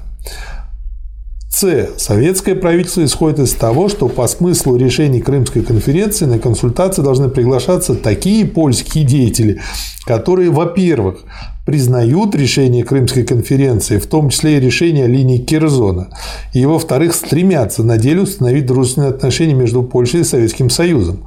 Советское правительство настаивает на этом, так как обильно пролитая кровь советских войск для освобождения Польши и тот факт, что в течение последних 30 лет территория Польши была дважды использована врагов для, нанесения, для нашествия на Россию, все это обязывает советское правительство добиваться того, чтобы отношения между Советским Союзом и Польшей были дружественные. Ну и, собственно говоря, он предлагает, чтобы выйти из тупика, следовать договоренностям. Это какая страница Это страница 352. Угу. Следующий материал на странице 385. Опять же, про Польшу. Так. Речь при подписании договора между Сою... Советским Союзом и Польской Республикой. Бинго! Свершилось! 21 апреля. Значение этого договора заключается прежде всего в том, что он знаменует собой коренной поворот в отношениях между СССР и Польшей. Ну, это логично. Значение также заключается в том, что он кладет конец и заколачивает в гроб старые отношения между нашими странами, создает реальную базу для замены старых недружелюбных отношений отношениями союза и дружбы между СССР и Польшей. Но этим не исчерпывается дело. Настоящий договор имеет еще большое международное значение. Пока не было союза между нашими странами, Германия имела возможность использовать отсутствие единого фронта между нами, могла противопоставлять Польшу и СССР и наоборот, и тем бить их поодиночке. Следующий материал вы отметили на странице 391, Михаил Васильевич. Да, вот здесь э, по вопросу о Польше Сталин решил перейти от разговоров к более активной и твердой позиции. Угу. Причем он не случайно их, так сказать, мягко подводил, подводил, подводил к ней, а и подвел к тому, что надо этот вопрос решать. Послание Черчиллю, как бы, с которым они, так сказать, вели дружбу, уважение. Другу и товарищ. Другу и товарища. 24 апреля 1945 года. Ваше совместное с президентом господином Труманом послание от 18 апреля получил. Из этого послания видно, что вы продолжаете рассматривать Временное польское правительство не как ядро будущего польского правительства национального единства, а просто как одну из групп, равноценную любой другой группе поляков. Такое понимание положения Временного польского правительства и такое отношение к нему трудно согласовать с решением Крымской конференции о Польше – на Крымской конференции мы все трое, включая и президента Рузвельта, исходили из того, что Временное польское правительство, как действующее ныне в Польше и пользующееся доверием и поддержкой большинства польского народа, должно быть ядром, то есть главной частью нового реорганизованного правительства национального единства. Вы, видимо, не согласны с таким пониманием вопроса. Отклоняя югославский пример как образец для Польши, вы тем самым подтверждаете, что Временное польское правительство не может быть рассматриваемо как основа и ядро будущего правительства национального единства. Второе. Следует также учесть и то обстоятельство, что Польша граничит с Советским Союзом, чего нельзя сказать о Великобритании и США. Вопрос о Польше является для безопасности Советского Союза таким же, каким для безопасности Великобритании является вопрос о Бельгии и Греции. Вы, видимо, не согласны с тем, что Советский Союз имеет право добиваться того, чтобы в Польше существовало дружественное Советскому Союзу правительство, и что советское правительство не может согласиться на существование в Польше враждебного ему правительства. К этому обязывает, кроме всего прочего, та обильная кровь советских людей, которая пролита на полях Польши во имя освобождения Польши. Я не знаю, создано ли в Греции действительно представительное правительство действительно ли является демократическим правительством в Бельгии. Советский Союз не спрашивали, когда там создавались эти правительства. Советское правительство и не претендовало на то, чтобы вмешиваться в эти дела, так как оно понимает все значение Бельгии и Греции для безопасности Великобритании. Непонятно, почему не хотят учитывать интересы Советского Союза с точки зрения безопасности при обсуждении вопроса о Польше. Третье. Надо признать необычными условия, когда два правительства, Соединенные Штаты и Великобритания, заранее сговариваются по вопросу о Польше, где СССР прежде всего и больше всего заинтересован, и ставит представителей СССР в невыносимое положение, пытаясь диктовать ему свои требования. Должен констатировать, что подобная обстановка не может благоприятствовать согласованному решению вопроса о Польше – Четвертое. Раз не может благоприятствовать согласованным, значит, решат и без согласования. Угу. Я весьма вам благодарен за ваше любезное сообщение мне текста заявления Миколайчика относительно восточных границ Польши. Я готов рекомендовать Временному польскому правительству учесть это заявление Миколайчика и снять свои возражения против приглашения Миколайчика для консультации по вопросу о польском правительстве. Все дело теперь в том, чтобы признать югославский пример как образец для Польши. Мне кажется, что если это будет признано, дело о Польше может быть двинуто вперед. И как честный партнер, практически копию один в один этого письма да. на странице 393-394 да. Буквально он тоже. отправляет и Рузвельту. Да. Вот что значит честная политика. Да, и совершенно точно да. то же самое, с такие же требования. Да. И, но там еще он и более круто вставит вопрос в конце. Ну, Попросту говоря, да. вы требуете, чтобы я отрешился от интересов безопасности Советского Союза. Но я не могу пойти против своей страны. Ну и все. Угу. На этом точка. То есть все понятно. Что дальше бесполезно воевать по этому вопросу, дискутировать со Сталином. Он против интересов своей страны не пойдет. А да. мы видели у нас представителей, особенно в последнее время, Ой, начиная с Хрущева, начиная с Хрущева. Очень неблагозвучное, да, но смачное. Да. Следующий документ на странице 413. Сейчас скажу, почему я его отметил. Он на полстранички лично и секретно от премьера Сталина президенту Трумэну. То есть, как я понял, скоропостижно скончался Рузвельт. Рузвельт. Ваше послание от 2 мая 1945 года. Ваше послание, в котором вы выражаете свое согласие с посланием премьер-министра господина Черчилля по вопросу о процедуре оккупации Германии и Австрии, получил 28 апреля. Должен сказать, что советским главнокомандованием дано указание, что бы при встрече советских войск с союзниками советское командование немедленно устанавливало, устанавливало связь с командованием американских или английских войск, и чтобы они по договоренности между собой. Первое. Определяли временную тактическую разграничительную линию. Второе. Принимали меры к подавлению в пределах своей временной разграничительной линии любого сопротивления немецких войск 2 мая 1945 года. А, почему важно это.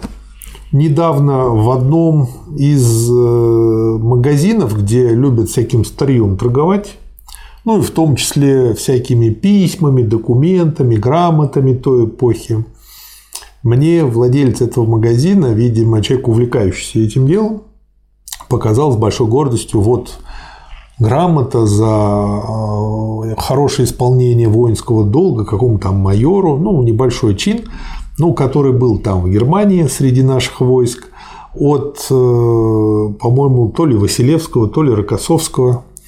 Вот. И подписано, что значит вот там маршал наш такой-то, глава оккупационных зон э, войск э, советской зоны. И он сказал, обратите внимание, слово оккупационные, значит, мы были оккупантами. Вот какая безграмотность. Махровый, вот что делать с такими? Он же не дурак вроде бы. И ему не 20 лет, он Но мы старше его не, меня. Мы его, не собираем, мы его не собираемся обучать. У нас есть люди, молодежь, есть люди не Нет, ну, банальное незнание русского языка. Ну, в том-то и дело, что некоторые Помимо люди из прочего. себя что-то надувают, а на самом деле пустышки. А потом, а потом, помните, как э, в трех мушкетерах? А ведь скажут, скажутся, что нас-то было четверо, да. Четвертый был француз. Да. Который потребовал свою долю. Да, и нас скажут, что четверо да. Да. Следующий материал. Страница 416. Тоже короткий, тоже интересный. Тоже личное послание Сталина Черчиллю 4 мая. Ваше послание 28 апреля по польскому вопросу получил. Ну и значит, что он, собственно, предлагает в ответ? Первое. Предложение признать югославский пример за образец для Польши вы склонны рассматривать как отказ от согласованной между нами процедуры сознания польского правительства национального единства. То есть домухлевались, а теперь, когда мы были вынуждены это сделать, они говорят, что это мы отказываемся от согласованной позиции. Вот ведь мразь, говоря по-своему. Второе. Я не вижу возможности присоединиться к вашим соображениям относительно Греции в той части, где вы предлагаете установить контроль трех держав над выборами. То есть, как бы не хотите решать, как нам нужно наш вопрос, получи фашист гранату. Третье. Я должен особо остановиться на пункте 11 вашего послания, где говорится о трудностях, возникающих в результате слухов об аресте 15 поляков и депортации. Ужас какой. Четвертое. Как видно из вашего послания, вы не согласны считаться с временным польским правительством как с основой будущего правительства национального единства и не согласны отвести ему в этом правительстве то место, которое оно должно было занять по праву. Должен откровенно сказать, что подобная позиция исключает возможность согласованного решения по польскому вопросу. То есть он еще раз культурно ему сказал, да. ребята, будете выпендриваться, решим, решим без вас. Без вас. Да. Очень четко. Ну и следующий документ. Наконец, Михаил Васильевич. Пять лет мы к нему шли. Да. Мы-то шли чуть покороче. Да. Директива ставки 110.82. Вы знаете, я думаю, вот надо когда-нибудь снять фильм с названием 110.82. Да, это здорово. Да, что скажете, 7 мая? Я скажу, что это очень глубокий документ, который говорит о том, что до самого последнего момента и Сталин, и все, так сказать, все руководство нашей армии было готово к каким угодно провокациям и к продолжению борьбы, если надо. Да. И сказать, то, что кто-то что-то подписал, даже капитуляцию, если вы тут размагнититесь, то, может быть, сделаны сказать, такие действия, которые опрокинут то, что вы э, наметили. Поэтому вот в этой директиве все продумано с той точки зрения, чтобы капитуляция была на самом деле, а не только, так сказать, написано в бумаге. 7 22 мая. 22 часа 35 минут. 22 часа 35 минут. То есть это минут. накануне 8 мая. Да, 7 да. мая. 7 мая в Реймсе немцы подписали акт военной капитуляции всех немецких вооруженных сил как на Западном, так и на Восточном фронтах. Акт о безоговорочной капитуляции вступает в силу с, 20, с 23 часов 8 мая, то есть буквально через день, через сутки, по среднеевропейскому времени. Приказ немецким войскам о капитуляции должен дать Верховный главнокомандующий немецких вооруженных сил Дениц. Ставка Верховного командования приказывает. Первое издать обращение от фронта к немецким войскам и их командованию с изложением факта подписания немцами акта военной капитуляции и распространить это обращение к вечеру 8 мая как через радио, так и листовками с предложением сложить оружие. После 23.00 8 мая, то есть утром 9 мая, потребовать от командования противостоящих вам немецких войск прекратить военные действия, сложить оружие и сдаться в плен. Третье. Если немецкие войска не выполнят вашего требования, не сложат оружие и не сдадутся в плен, всеми силами нанести решительный удар по противостоящим немецким войскам и выполнять задачи, поставленные ставкой для каждого фронта. Об исполнении и ходе капитуляции немецких войск донести Ставка Верховного Главнокомандования и Сталин А. Антонов. Здорово. Здорово. Следующий материал, и вы, и я, мы оба тоже отметили. Страница 428. Выступление по радио 9 мая 1945 года. Ну, это известная речь. Да. Поэтому я предоставляю возможность людям самим прочесть, и просто я не мог ее не отметить. А я бы вот здесь отметил бы вот то, что сказать, э, как-то так опускается, что все время говорят борьба с фашизмом, фашизмом, фашизмом. Угу. Ну, во-первых, фашизм это так сказать, известное понятие. Фашизм это открытая террористическая диктатура наиболее шовинистических элементов финансового капитала. А финансовый – это банковски сращенные с промышленным. Так вот, как говорит здесь Сталин, теперь мы можем с полным основанием заявить, что выступил исторический день окончательного разгрома Германии, день великой победы нашего народа над германским империализмом. Вот. А что фашизм это вроде как, это, дескать, плохие люди, империализм – страшное сказать, явление нашего времени. Михаил Васильевич, а вот э, много же ведь людей слушало эту речь. И никто это не заметил, почти. Почему и надо читать? А я второй раз читаю. Да. Заметил со второго раза. Это же очень важно, вот он написал. Да. День Великой Победы нашего народа над германским империализмом. Ну вот везде вот всякие передачи, вот фильмы, выступления, рассуждения, статьи. Везде с фашизмом, фашизмом, фашизмом. Да германским империализмом победа Ну, уже одержана. так заездили это слово. Да. что Ну, потому что его на бытовом уровне это просто понимают. Да. Да, это рисует эти фашистские знаки и так далее. Не в этом же дело, в конце концов. Следующий материал на странице 439. А Почему я его буду цитировать? Он очень короткий, на один абзац. Потому что такого материала здесь очень много. И то, что мы сейчас в основном тут разбираем там Ялту, Тореза, Деголя и других, не означает, что таких материалов мало. Нет, их много. Они постоянно перемежаются, они показывают, что уже шло строительство и восстановление страны.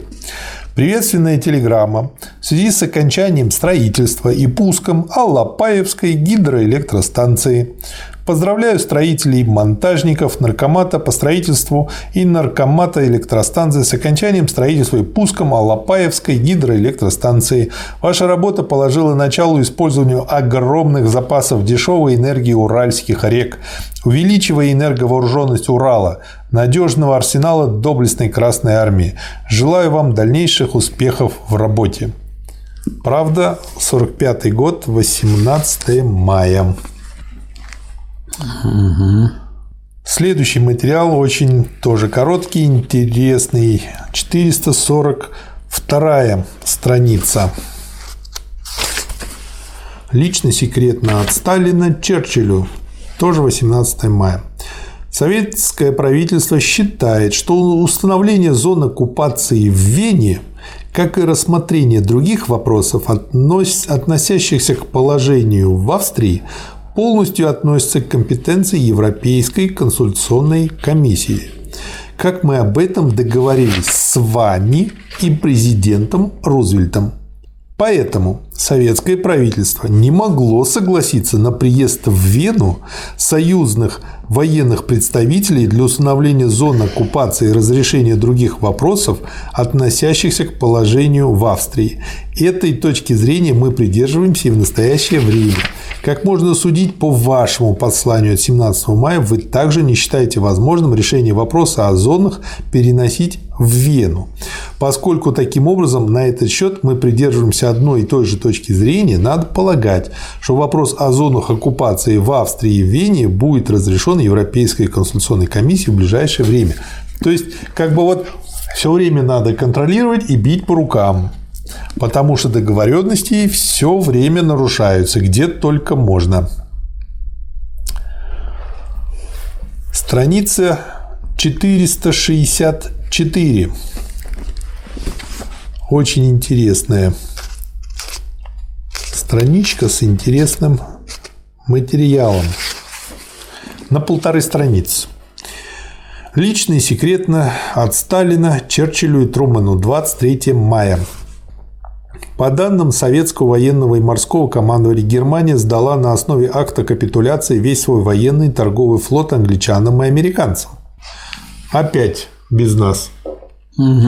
Должен сообщить, что советским вооруженным силам германцы отказались сдать хотя бы один военный или торговый корабль, направив весь свой флот на сдачу англо-американским вооруженным силам. При таком положении, естественно, встает вопрос о выделении Советскому Союзу его доли военных и торговых судов Германии, по примеру того, как это имело место в свое время в отношении Италии. Советское правительство считает, что оно может с полным основанием и по справедливости рассчитывать минимум на одну треть военного и торгового флота Германии. Я считаю также необходимым, чтобы представителям военно-морских сил СССР была обеспечена возможность ознакомиться со всеми материалами о сдаче военного и торгового флота Германии, а также с фактическим состоянием сдавшегося флота. Со своей стороны, советское военно-морское командование назначает для этого дела адмирала Левченко с группой помощников. Такое же послание я направляю, направляю президенту Труману, вот, а в послании Труману написано премьер-министру Черчиллю. Страница 550. Приказ Верховного Главнокомандующего номер 370. 22 июня 1945 года.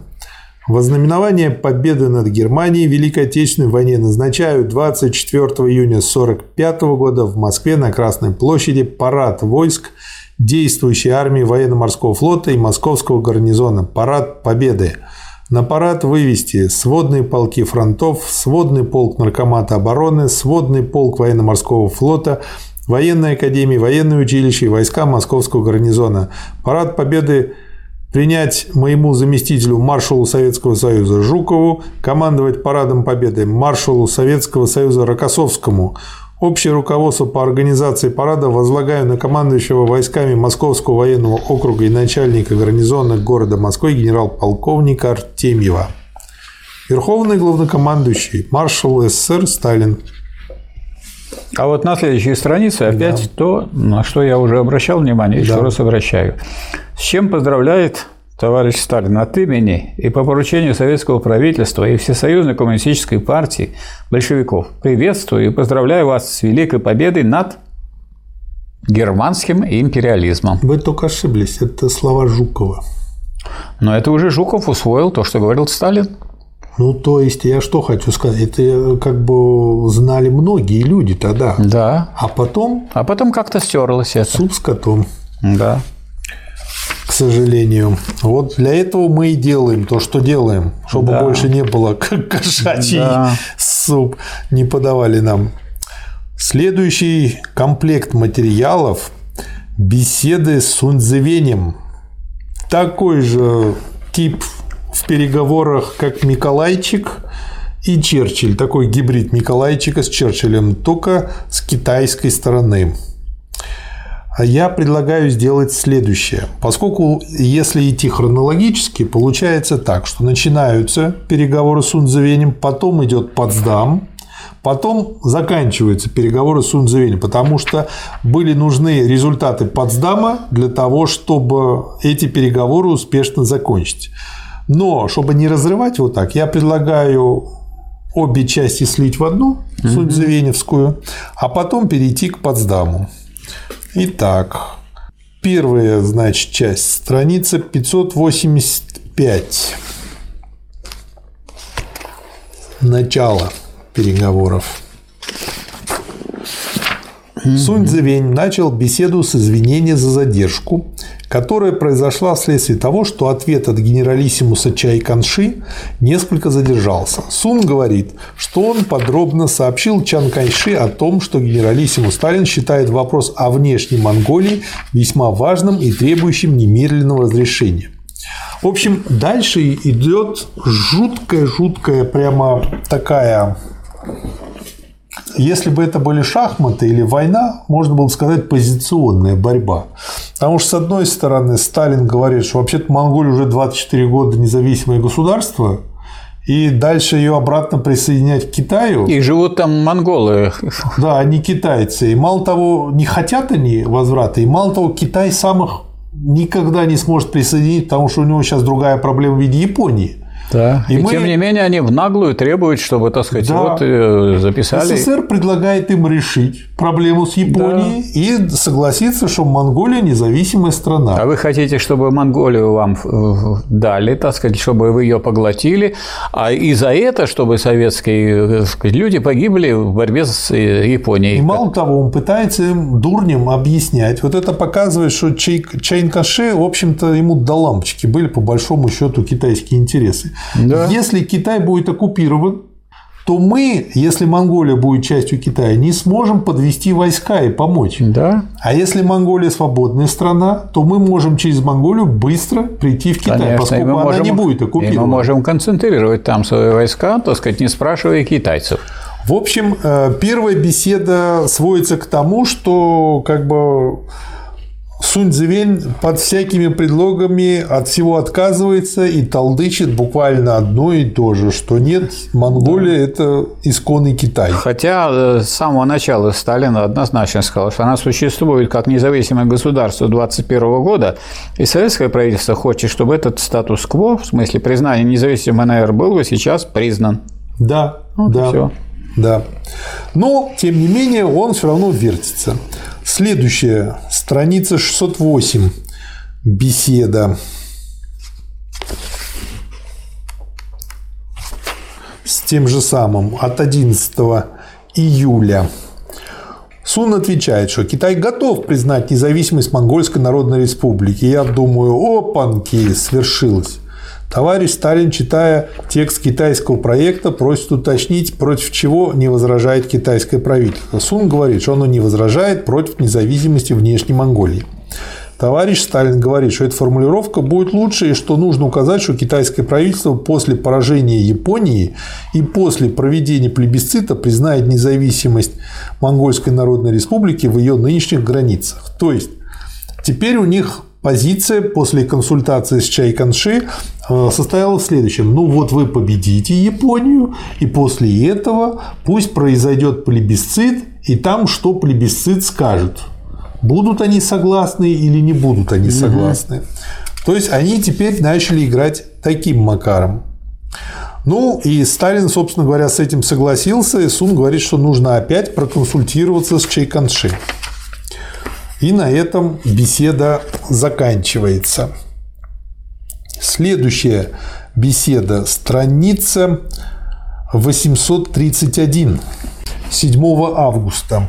Сун говорит, что с этой границей китайская сторона может согласиться. Дальше уже после Потсдама переговоры шли не по поводу Монголии, а по поводу границ вокруг Порт-Артура, вокруг э, аренды КВЖД, вокруг того, кто там начальником будет, сколько там начальников с нашей стороны, сколько их стороны.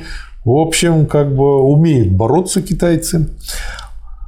В вопросе Порт-Артура и внешней Монголии Чань Канши желает пройти на, пойти навстречу советской стороне. Как бы вот если это называется идти навстречу, то я, наверное, китайский мандарин.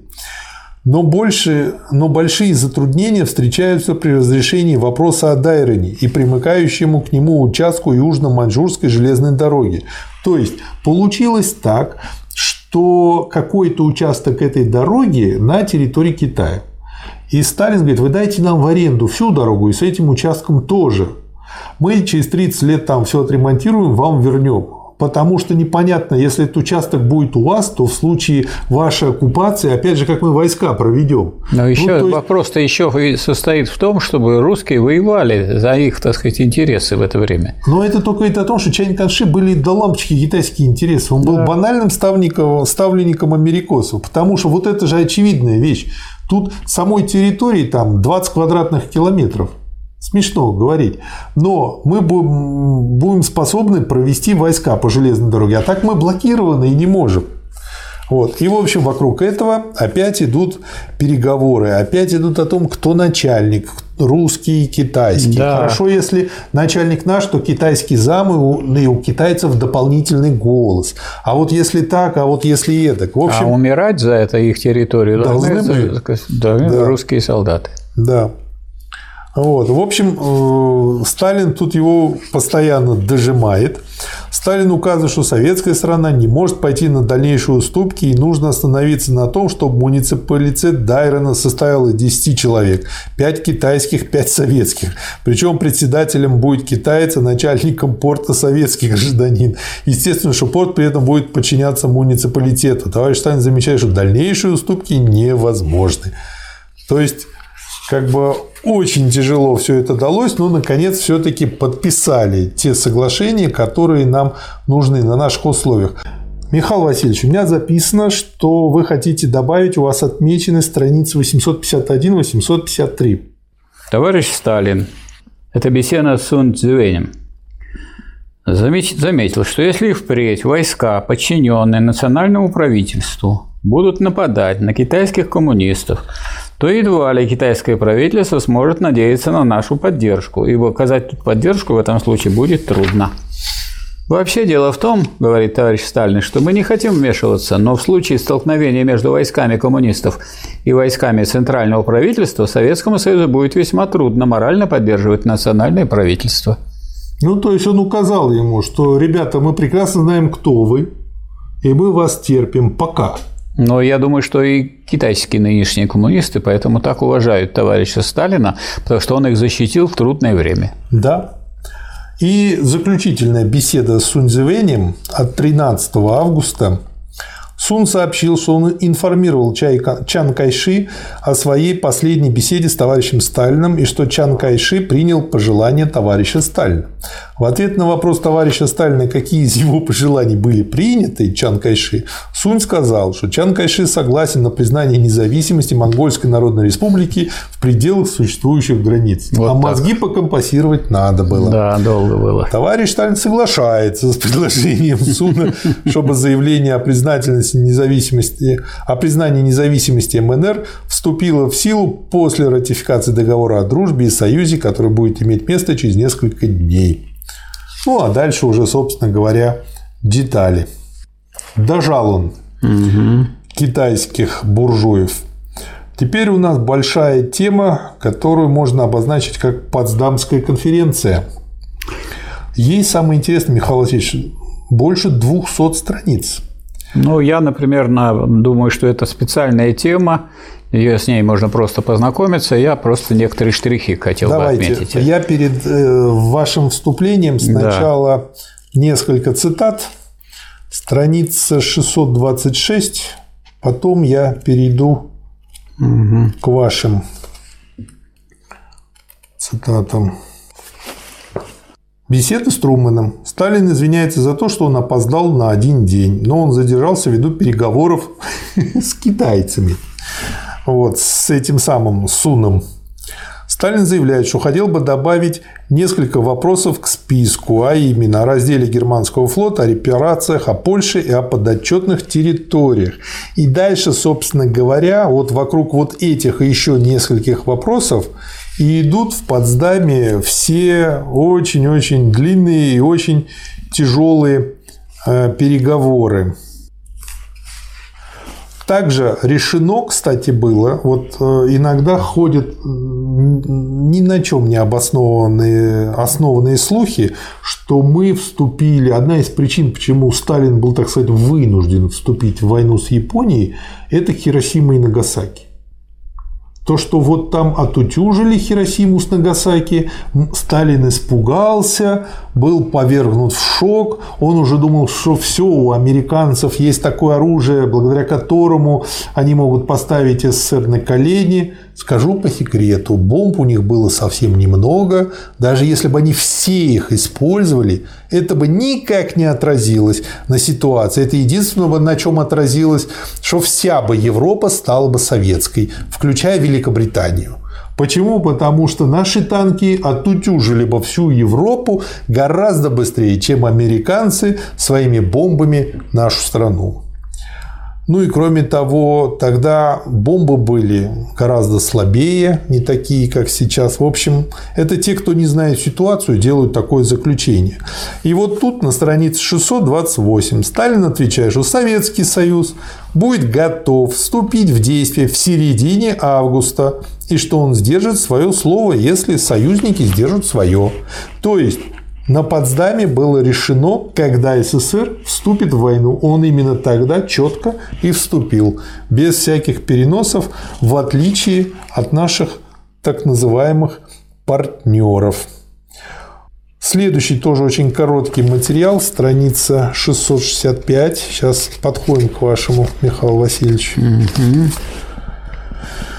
Это выступление на третьем заседании. Тут делят флот Сначала, в общем, как всегда, американцы и англичане хотят, в общем-то, все себе, а потом Сталин потихонечку их дожимает. Но самое интересное, больше всего англичане пострадали от подводных судов немецких. И по этой причине, зная, что подводные лодки немецкие гораздо более хорошего качества, чем, по крайней мере, английские, естественно, все захотели с ними ознакомиться. И Черчилль не против этого. Но вот делить подводный флот Черчилль ни с кем не хочет, потому что он понимает, что наличие подводных лодок это скажется на могуществе Англии и Америки во Всемирном океане. И поэтому Черчилль говорит, я понимаю, что новейшие немецкие подлодки, в частности наилучшие из них, представляют собой определенный научный и технический интерес, и их необходимо оставить для ознакомления. Информация об этих подлодках должна быть представлена всем трем великим державам. Я не смотрю на это дело с чисто морской точки зрения и вполне признаю те потери, которые понесла Красная Армия в течение этой войны. Мы, по-моему, не должны принимать здесь окончательного решения, но по окончании конференции большинство этих судов должно быть уничтожено, а часть может быть распределена точно между всеми нами. То есть, с одной стороны, не, хо- не хочет э, говорить о решении, а с другой стороны, как бы, это, знаете, э, есть анекдот э, про то, как муж с женой договаривался – и муж говорит, «Э, если я приду домой, а у меня кепка вот так, у меня хорошее настроение, пили меня сколько хочешь. Но если я пришел мрачный, молчаливый, кепка надвинута сюда, ты мне сразу ужин, молча, ничего, иначе убью просто тебя. Жена говорит, да, я поняла. Теперь, если ты приходишь с работы, я тебя встречаю с распростертыми руками, у меня хорошее настроение, можешь меня ругать. Но если я стою руки в боки, мне плевать, где у тебя кепка. Вот и Черчилль здесь точно так же говорит, это мы обсудим потом, но по-любому надо уничтожить. Обалдеть. И вот э, в Потсдаме, собственно говоря, идет вот все время вот такое очень тяжелое обсуждение, какие репарации, кому, как делить, как то, как все, какое золото, чье золото, немецкое золото. Ну и вот приходим к странице 755 все ближе и ближе к вам, Михаил Васильевич. Сейчас мне остался очень короткий материал. Вообще читать надо самим эти материалы. Это как хороший сценарий к хорошему фильму. Черчилль. Еще один вопрос, который, хотя и не стоит на повестке дня, но который следовало бы обсудить, а именно вопрос о перемещении населения – Черчилль, мы считаем, что имеется 2,5 миллиона судетских немцев, которых нужно переместить. То есть, Михаил Васильевич, не, не такой уж тогда тиран, когда переселял Сталин 120 тысяч крымских татар, которые сотрудничали с нацистами, и около 100 тысяч с Кавказа, которые тоже сотрудничали с нацистами.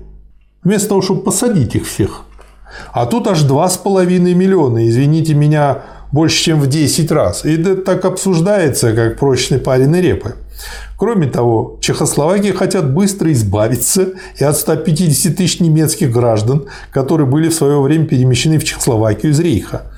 Ну, согласно нашей информации, только 2000 из этих 150 тысяч немцев покинули Чехословакию.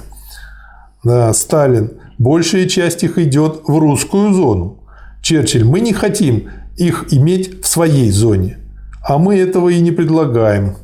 Смех общий. Черчилль, они принесут с собой свои рты. Мне кажется, что перемещение поначалу, по-настоящему еще не началось.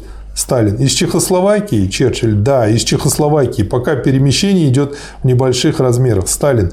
Я имею сведения, что чехи предупреждают немцев, а затем выселяют их. Что касается поляков, то они задержали полтора миллиона немцев, чтобы их использовать на уборке урожая. Как только уборка в Польше окончится, поляки эвакуируют немцев из Польши. И поляки такие же. То есть тяжелое время, война. Михаил Васильевич, ваш материал на 775 странице. На 775 странице видно, что Сталин очень внимательно смотрел за тем, чтобы к нашим требованиям, к нашим интересам относились так, как надо относиться к союзнику на равных. Если есть три главных союзника, то значит, если репарации, так надо на одинаковых условиях. Если трофеи, значит, должны быть трофеи, тоже должны быть уверенно. А если, значит, э, мы сейчас вот находимся в их зоне и пока занимаем ее, мы, значит, ничего не берем, ни себе не забираем. Но мы требуем и от других, чтобы они в своей зоне не забирали то, что, принадлежит по праву советским людям, наш, наши.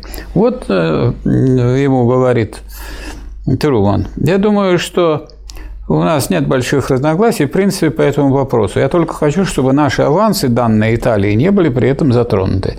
А какие авансы? А такие авансы, что можно репарации России не платить. Вот какие авансы он да. делает. Да, Сталин, мы не можем поощрять Италию и прочих агрессоров тем, что они выйдут из войны безнаказанными, не заплатив хотя бы частично за то, что они разорили. Отказаться от этого значит заплатить им премию за войну. Да. Вот, так сказать, Сталин как ставит вопрос. Вот. Труман, я согласен с заявлением генералиссимуса, что агрессор не должен получать премию, а должен понести наказание. Да. А куда от этого денешься? Вот Сталин их ставил на место.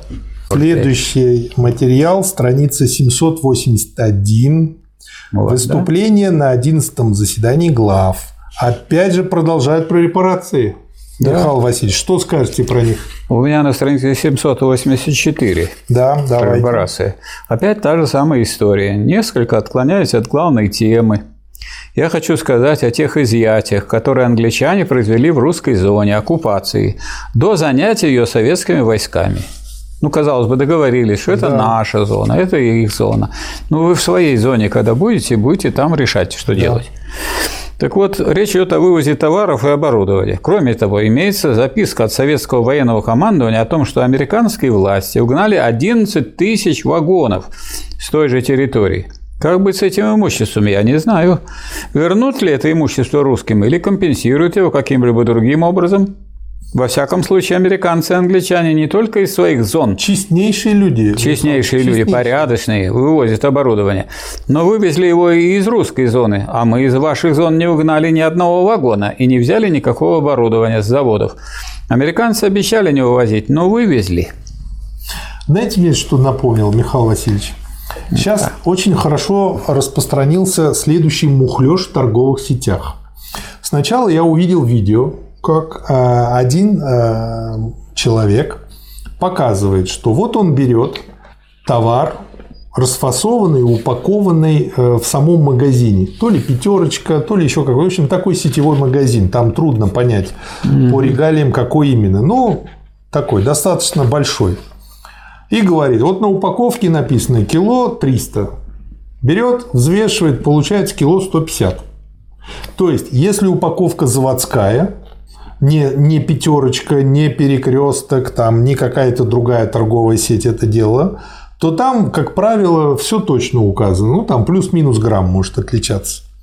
А здесь именно имеется в виду, там, если куры бывают, они расфасовываются в самом магазине, там, либо еще какие-то другие продукты. Вот всегда он показал в каждой упаковке э, на 150, иногда 250 грамм отличий. Я подумал, давай я проверю. Зашел в пятерочку рядом с собой. Так оно и есть. Так оно и есть. Буржуям свойственно воровство. Это их, ну я не знаю, коренное свойство. И они воруют всегда. От слова всегда. Почему воруют? Немножко мы меньше положили. Да. Но они же о себе заботились. Да. Сейчас главное это что? Принцип какой? О ком надо заботиться? Вот это раньше. Поэтому с такими нужно играть, как говорят в шахматах, ход конем. Да. Сталин на 12-м заседании в Потсдаме и предложил такой ход. Страница 803. У вас тоже она отмечена, да? Нет. Страница 803. Сталин. Нельзя ли так договориться? От золота советская делегация отказывается, что касается акций германских предприятий в западной зоне, то мы от них тоже отказываемся и будем считать, что весь район Западной Германии будет находиться у вас.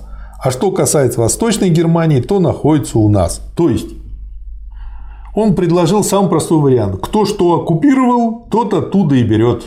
Потому что иначе с вами не договориться. Угу. Они настолько обалдели, что три раза переспрашивали его, чтобы он повторил то, что он сказал, и правильно ли они его поняли. Вот. Ну и дальше, собственно говоря, Сталин продолжает. Я считал, что инвестиции в восточной зоне остаются за нами. Мы имели в виду западную зону, когда говорили об отказе от инвестиций. Мы отказываемся от инвестиций в Западной Европе и во всех других странах. Известно, что в Западной Европе и в Америке германских инвестиций было гораздо больше, чем на Востоке. Мы надеялись получить 30% этих инвестиций, но потом от этого отказались. Но вы тоже должны отказаться от претензий в Восточной Европе. И самое интересное, что потихонечку он их именно на это решение и продавил. Вот, в общем-то, Потсдам. Угу.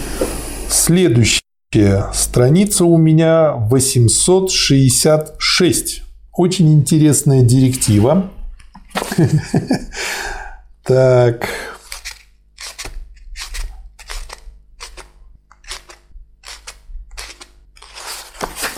Директива ставки номер 111-24 генерал-лейтенанту Деревянко. Первое. Вы назначаетесь представителем главнокомандующего советскими войсками на Дальнем Востоке при главнокомандующем американскими сухопутными войсками на Тихоокеанском театре военных действий генерале МакКартуре. Вы подчиняетесь непосредственно маршалу Василевскому. Донесение по вопросам взаимодействия между нашими и союзными войсками представлять в копии начальнику Генштаба Красной Армии. Второе. Надо ожидать в ближайшем будущем безоговорочной капитуляции японских войск это 15 августа, на всех театрах военных действий, где они ведут бои. Генерал МакАртур уполномочен подписать условия капитуляции Японии. В случае начала переговоров о подписании условий капитуляции Японии между генералом МакАртуром и японским правительством или военным командованием, вы обязаны принимать участие во всех без исключения переговоров союзников с японскими представителями и доносить маршалу Василевскому, а в копии начальнику Генштаба Красной Армии о своих впечатлениях и ходе переговоров. Третье. Без особого разрешения главнокомандующего советскими войсками на Дальнем Востоке маршала Василевского не подписывать никаких документов о капитуляции японских войск и не давать от себя никаких обязательств. Четвертое. При переговорах о капитуляции следует иметь в виду, что за военнослужащими капитулирующих войск могут быть сохранены знаки различия, ордена и личные вещи. Пятое. В период ведения переговоров об условиях капитуляции вы должны по возможности следить за перегруппировкой японских войск. В случае установления фактов перегруппировки вы обязаны немедленно доносить маршалу Василевскому в копии начальнику Генштаба Красной Армии. Шестое. В целях наилучшей ориентировки в общей обстановке и правильной оценки любых переговоров, связанных с капитуляцией японских войск, вы должны хорошо изучить группировку японских войск по всем операционным направлениям. То есть уже вот видно, что учитывается опыт и как люди быстро учатся. Страница 868. Я вижу, вы это тоже отметили. Угу. О Курилах. Лично секретно от премьера Сталина президенту Труману. Что скажете, Михаил Васильевич? Сейчас.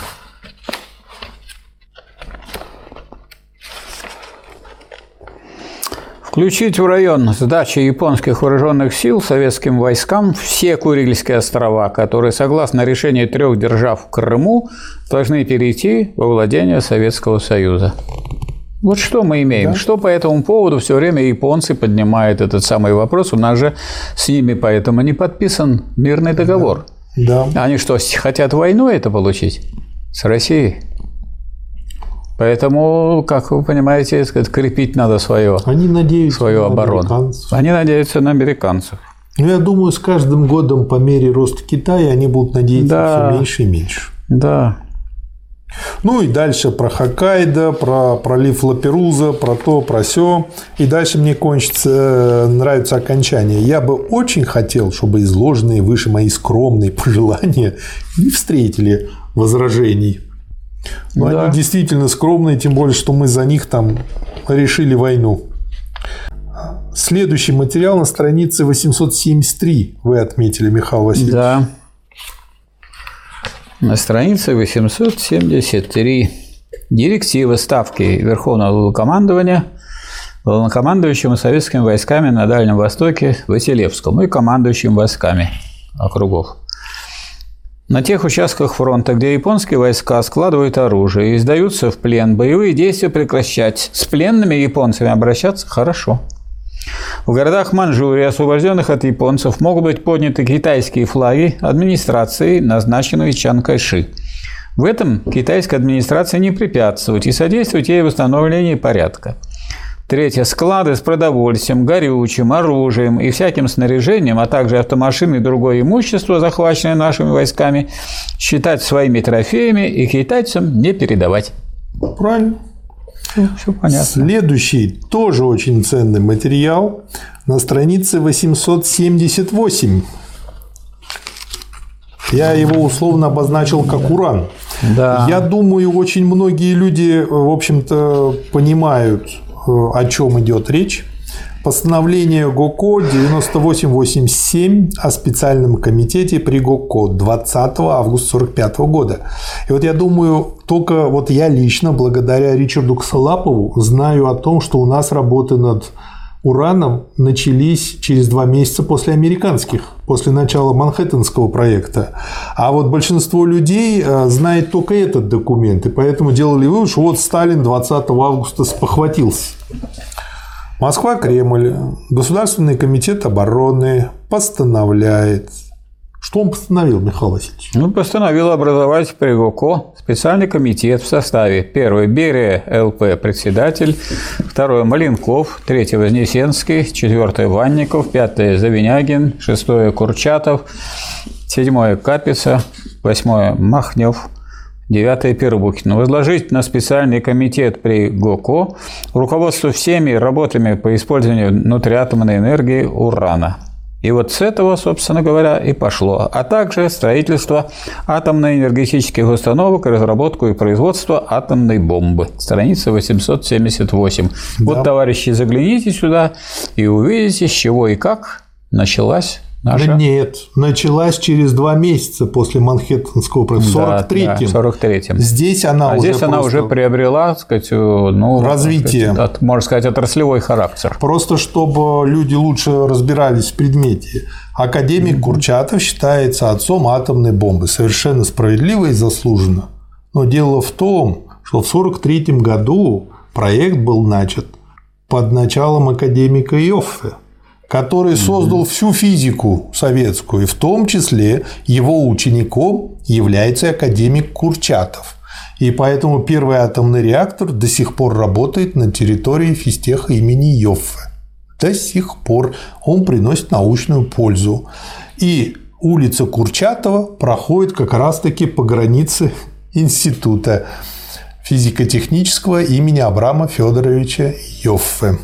То есть мы видим, что работа началась в 43-м, а в 45-м она уже просто вышла на новый уровень. Да, и председателю Госплана СССР, товарищу Вознесенскому, организовать в Госплане СССР управление по обеспечению заданий специального комитета при ГОКО.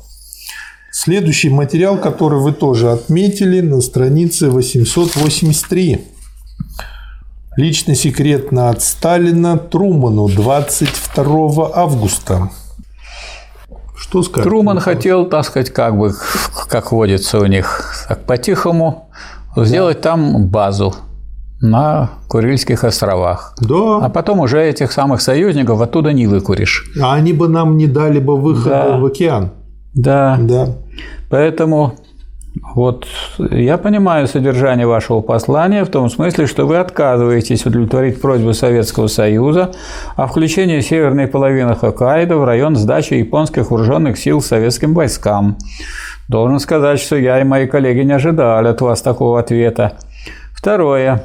Что касается сначала наступления идет. Угу. Что касается вашего требования иметь постоянную авиационную базу на одном из Курильских островов, которые, согласно крымскому решению трех держав, должны перейти во владение Советского Союза, то я считаю своей обязанностью сказать по этому поводу следующее. Во-первых, должен напомнить, что такое мероприятие не было предусмотрено решением трех держав ни в Крыму, ни в Берлине и ни в какой мере не вытекает из принятых там решений. Во-вторых, требование такого рода обычно предъявляется либо побежденному государству, либо такому союзному государству, которое само не в состоянии защитить ту или иную часть своей территории и выражает готовность ввиду этого предоставить своему союзнику соответствующую базу.